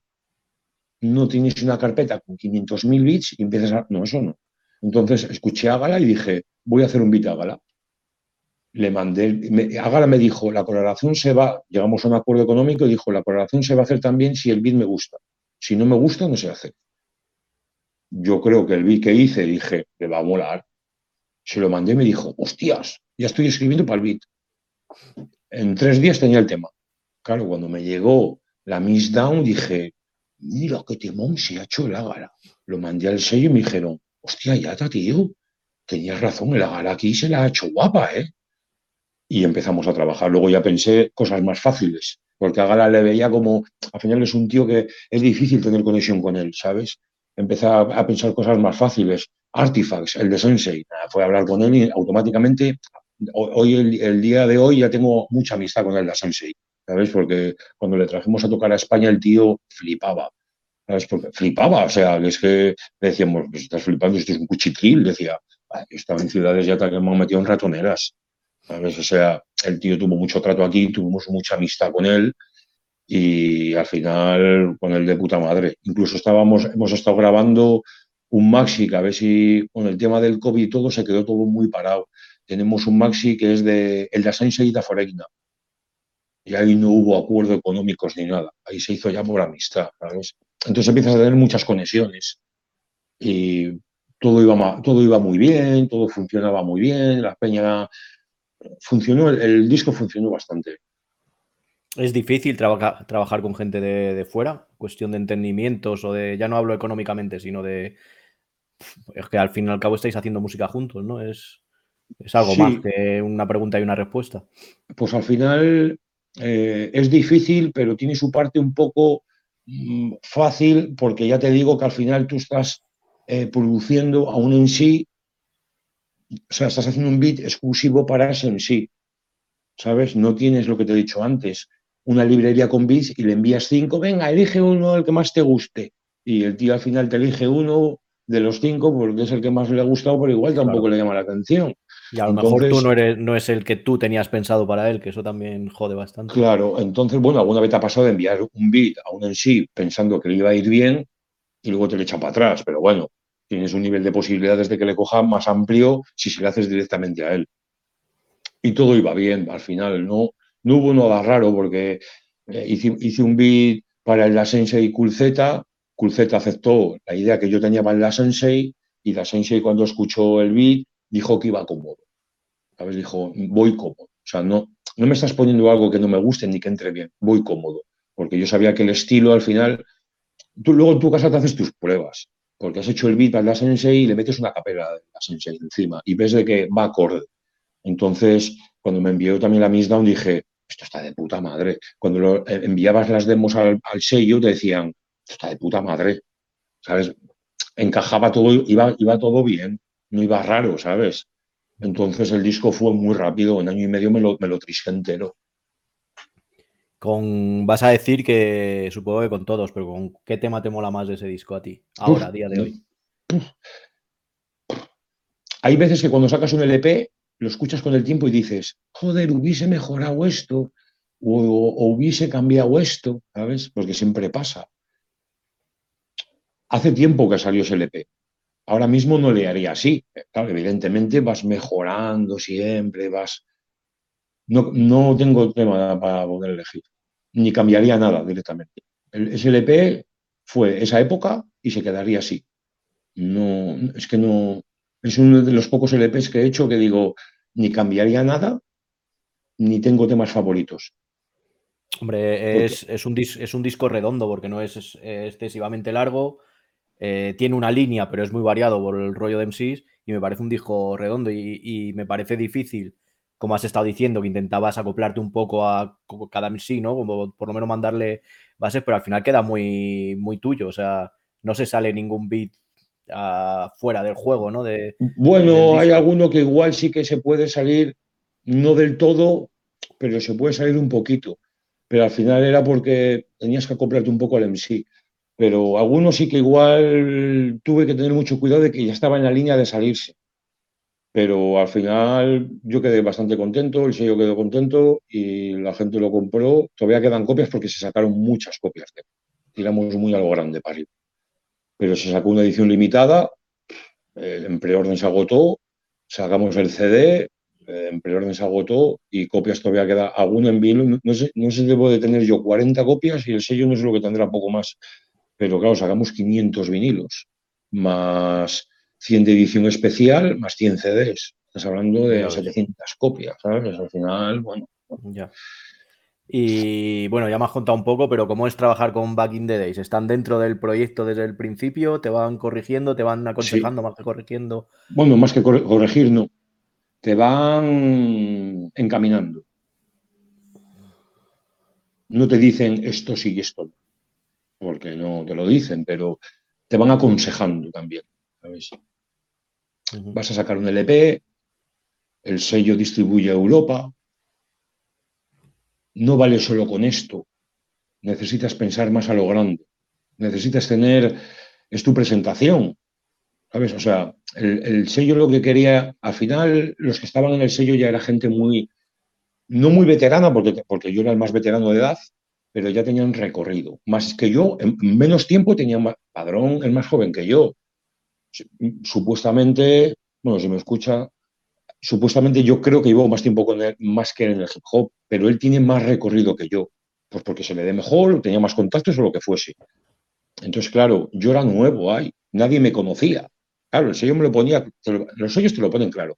Te pueden decir, hombre, si estás hablando de gente con renombre en España, no te van a decir eso, pero a mí me decían, en el fondo, tú piensas una cosa, ¿tú quién eres?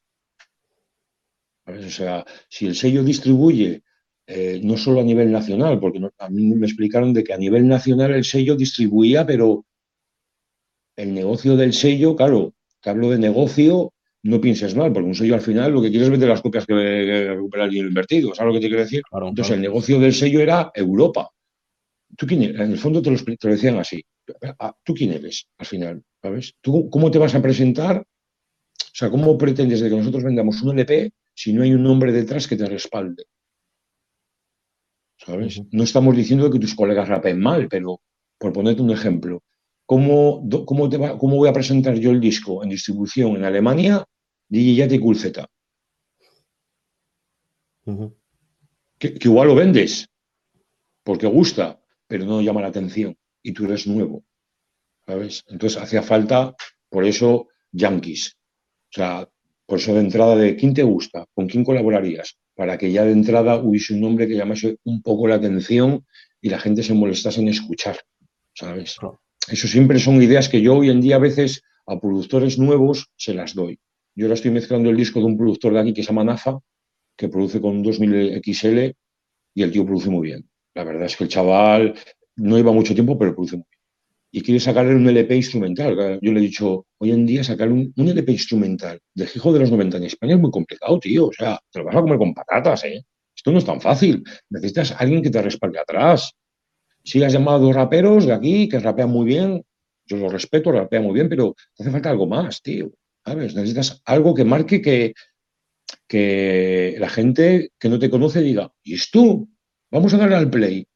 Y a partir de ahí te encadenes, ¿sabes? Sí, está, es, como, como que tú en un principio estás, haces música, la música que te gusta, y eso te llena, pero en el momento que quieres, eh, ya no es vender, sino que llegue tu trabajo a algún sitio, ya tienes que pensar en algo más que en la música, ¿no? Que en el estrictamente musical que es a lo mejor lo que mucha gente se pierde en un momento dado cuando dicen, es que tiene, si quieres hacer esto, tienes que hacer lo otro. No estoy hablando de venderse ni nada, al revés, estoy hablando de, salir de la música para conocer un poco más, ¿no? Llámalo marketing o llámalo, yo qué sé, lo que quieras. Sí, porque al final tú cuentas que los sellos, luego cuando hablas con amigos tuyos te dicen, nada, porque los sellos igual son unos interesados o no. No es que sean interesados, es que ellos tienen un negocio. Claro, es que es un negocio. A ver, no es que sea un, no, te hablo de negocio de que se vayan a embolsar el, bolsillo de billetes, sino que ellos tienen, pues como tú, tú tienes un negocio en una tienda y vendes discos. Tampoco tienes por qué estar vendiendo mierda, pero tienes que molestarte en que no se te vaya a pique. Si tú tienes una inversión, tienes que recuperarla, tampoco sin venderte, dentro de unos cánones que tienes marcados. Entonces, y que ese artista salga un poco a la luz, ¿no? Porque no le vas a tener ahí muerto, pero entonces no te interesa publicarlo. ¿sabes? Entonces ellos te dan unos cánones de entrada para dar el primer paso para que tú hagas algo. Hoy en día lo que tengo pensado para, darle al sello, el sello ya no me da cánones de nada. Me dicen, ¿tú crees que esto va a funcionar? Sí. Pues si tú crees que va a funcionar, tú te encargas de ello. Ahora mismo estamos con, la gente siempre me pregunta, oye, acabas de publicar en YouTube un disco con el Ganda acabas de publicar un tema nuevo con el Ganda. ¿Qué pasa con el Ganda? ¿Va a haber más temas del Ganda? ¿El, tema va ¿El Ganda va a sacar algo?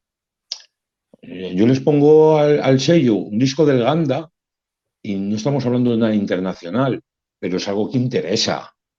¿Sabes por qué? Porque eso se va a vender. Claro. No, en Alemania, pero sí en España. Y, también y si, y si antes no vendías tanto en España, igual ahora sí. ¿Sabes?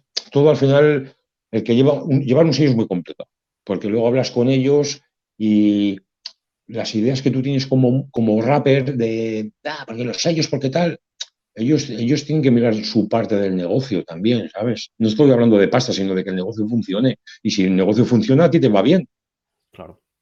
De todas formas, eh, estamos hablando de un sello también, Back in the Days, que son músicos y que son gente que sabe de rap, que no es aquí unos chavales que han montado un, un sello, no son empresarios al, uso, ¿no? Digamos. Entonces sí que tienen, saben más o menos su sello, lo que quiere, lo que quiere transmitir, ¿no? O la imagen que quieren dar de su sello. Entonces sí que. Lo que quieren transmitir es, es, puro 90. Ya, ya, ya, claro, claro. Ha habido temporadas de que la cosa ha estado muy mal y ellos lo saben y han parado.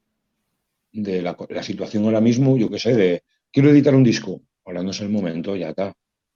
Ahora no es el momento porque te vas a comer las copias y luego vas aprendiendo tú y tú aconsejas a los demás. A mí cuando me viene un colega me dice, no, voy a sacar un disco ahora. Digo, no, no, no, no, no, no, Ahora no es el momento. ¿Por? Pues no sé, a ver, si me estás hablando de grupos pioneros en España, que da igual que sea verano que invierno, que lo venden todo, ¿sabes? Bueno, pero es que nosotros no somos esa gente. Entonces nosotros tenemos que tener siempre un poco de cuidado en ciertas cosas, ¿sabes? Eh, somos más underground para que lo entiendas. Entonces no lo saques ahora porque no lo vas a vender. ¿Y cómo sabes eso? Pues bueno, porque voy aprendiendo ciertas cosas que te van explicando de que hay ciertos momentos en el que tienes que publicar y ciertos momentos en el que no. Porque igual ese LP le publicas en cierta fecha del año y lo vendes. Y ese mismo LP lo publicas cuatro meses antes y te comes todas las copias.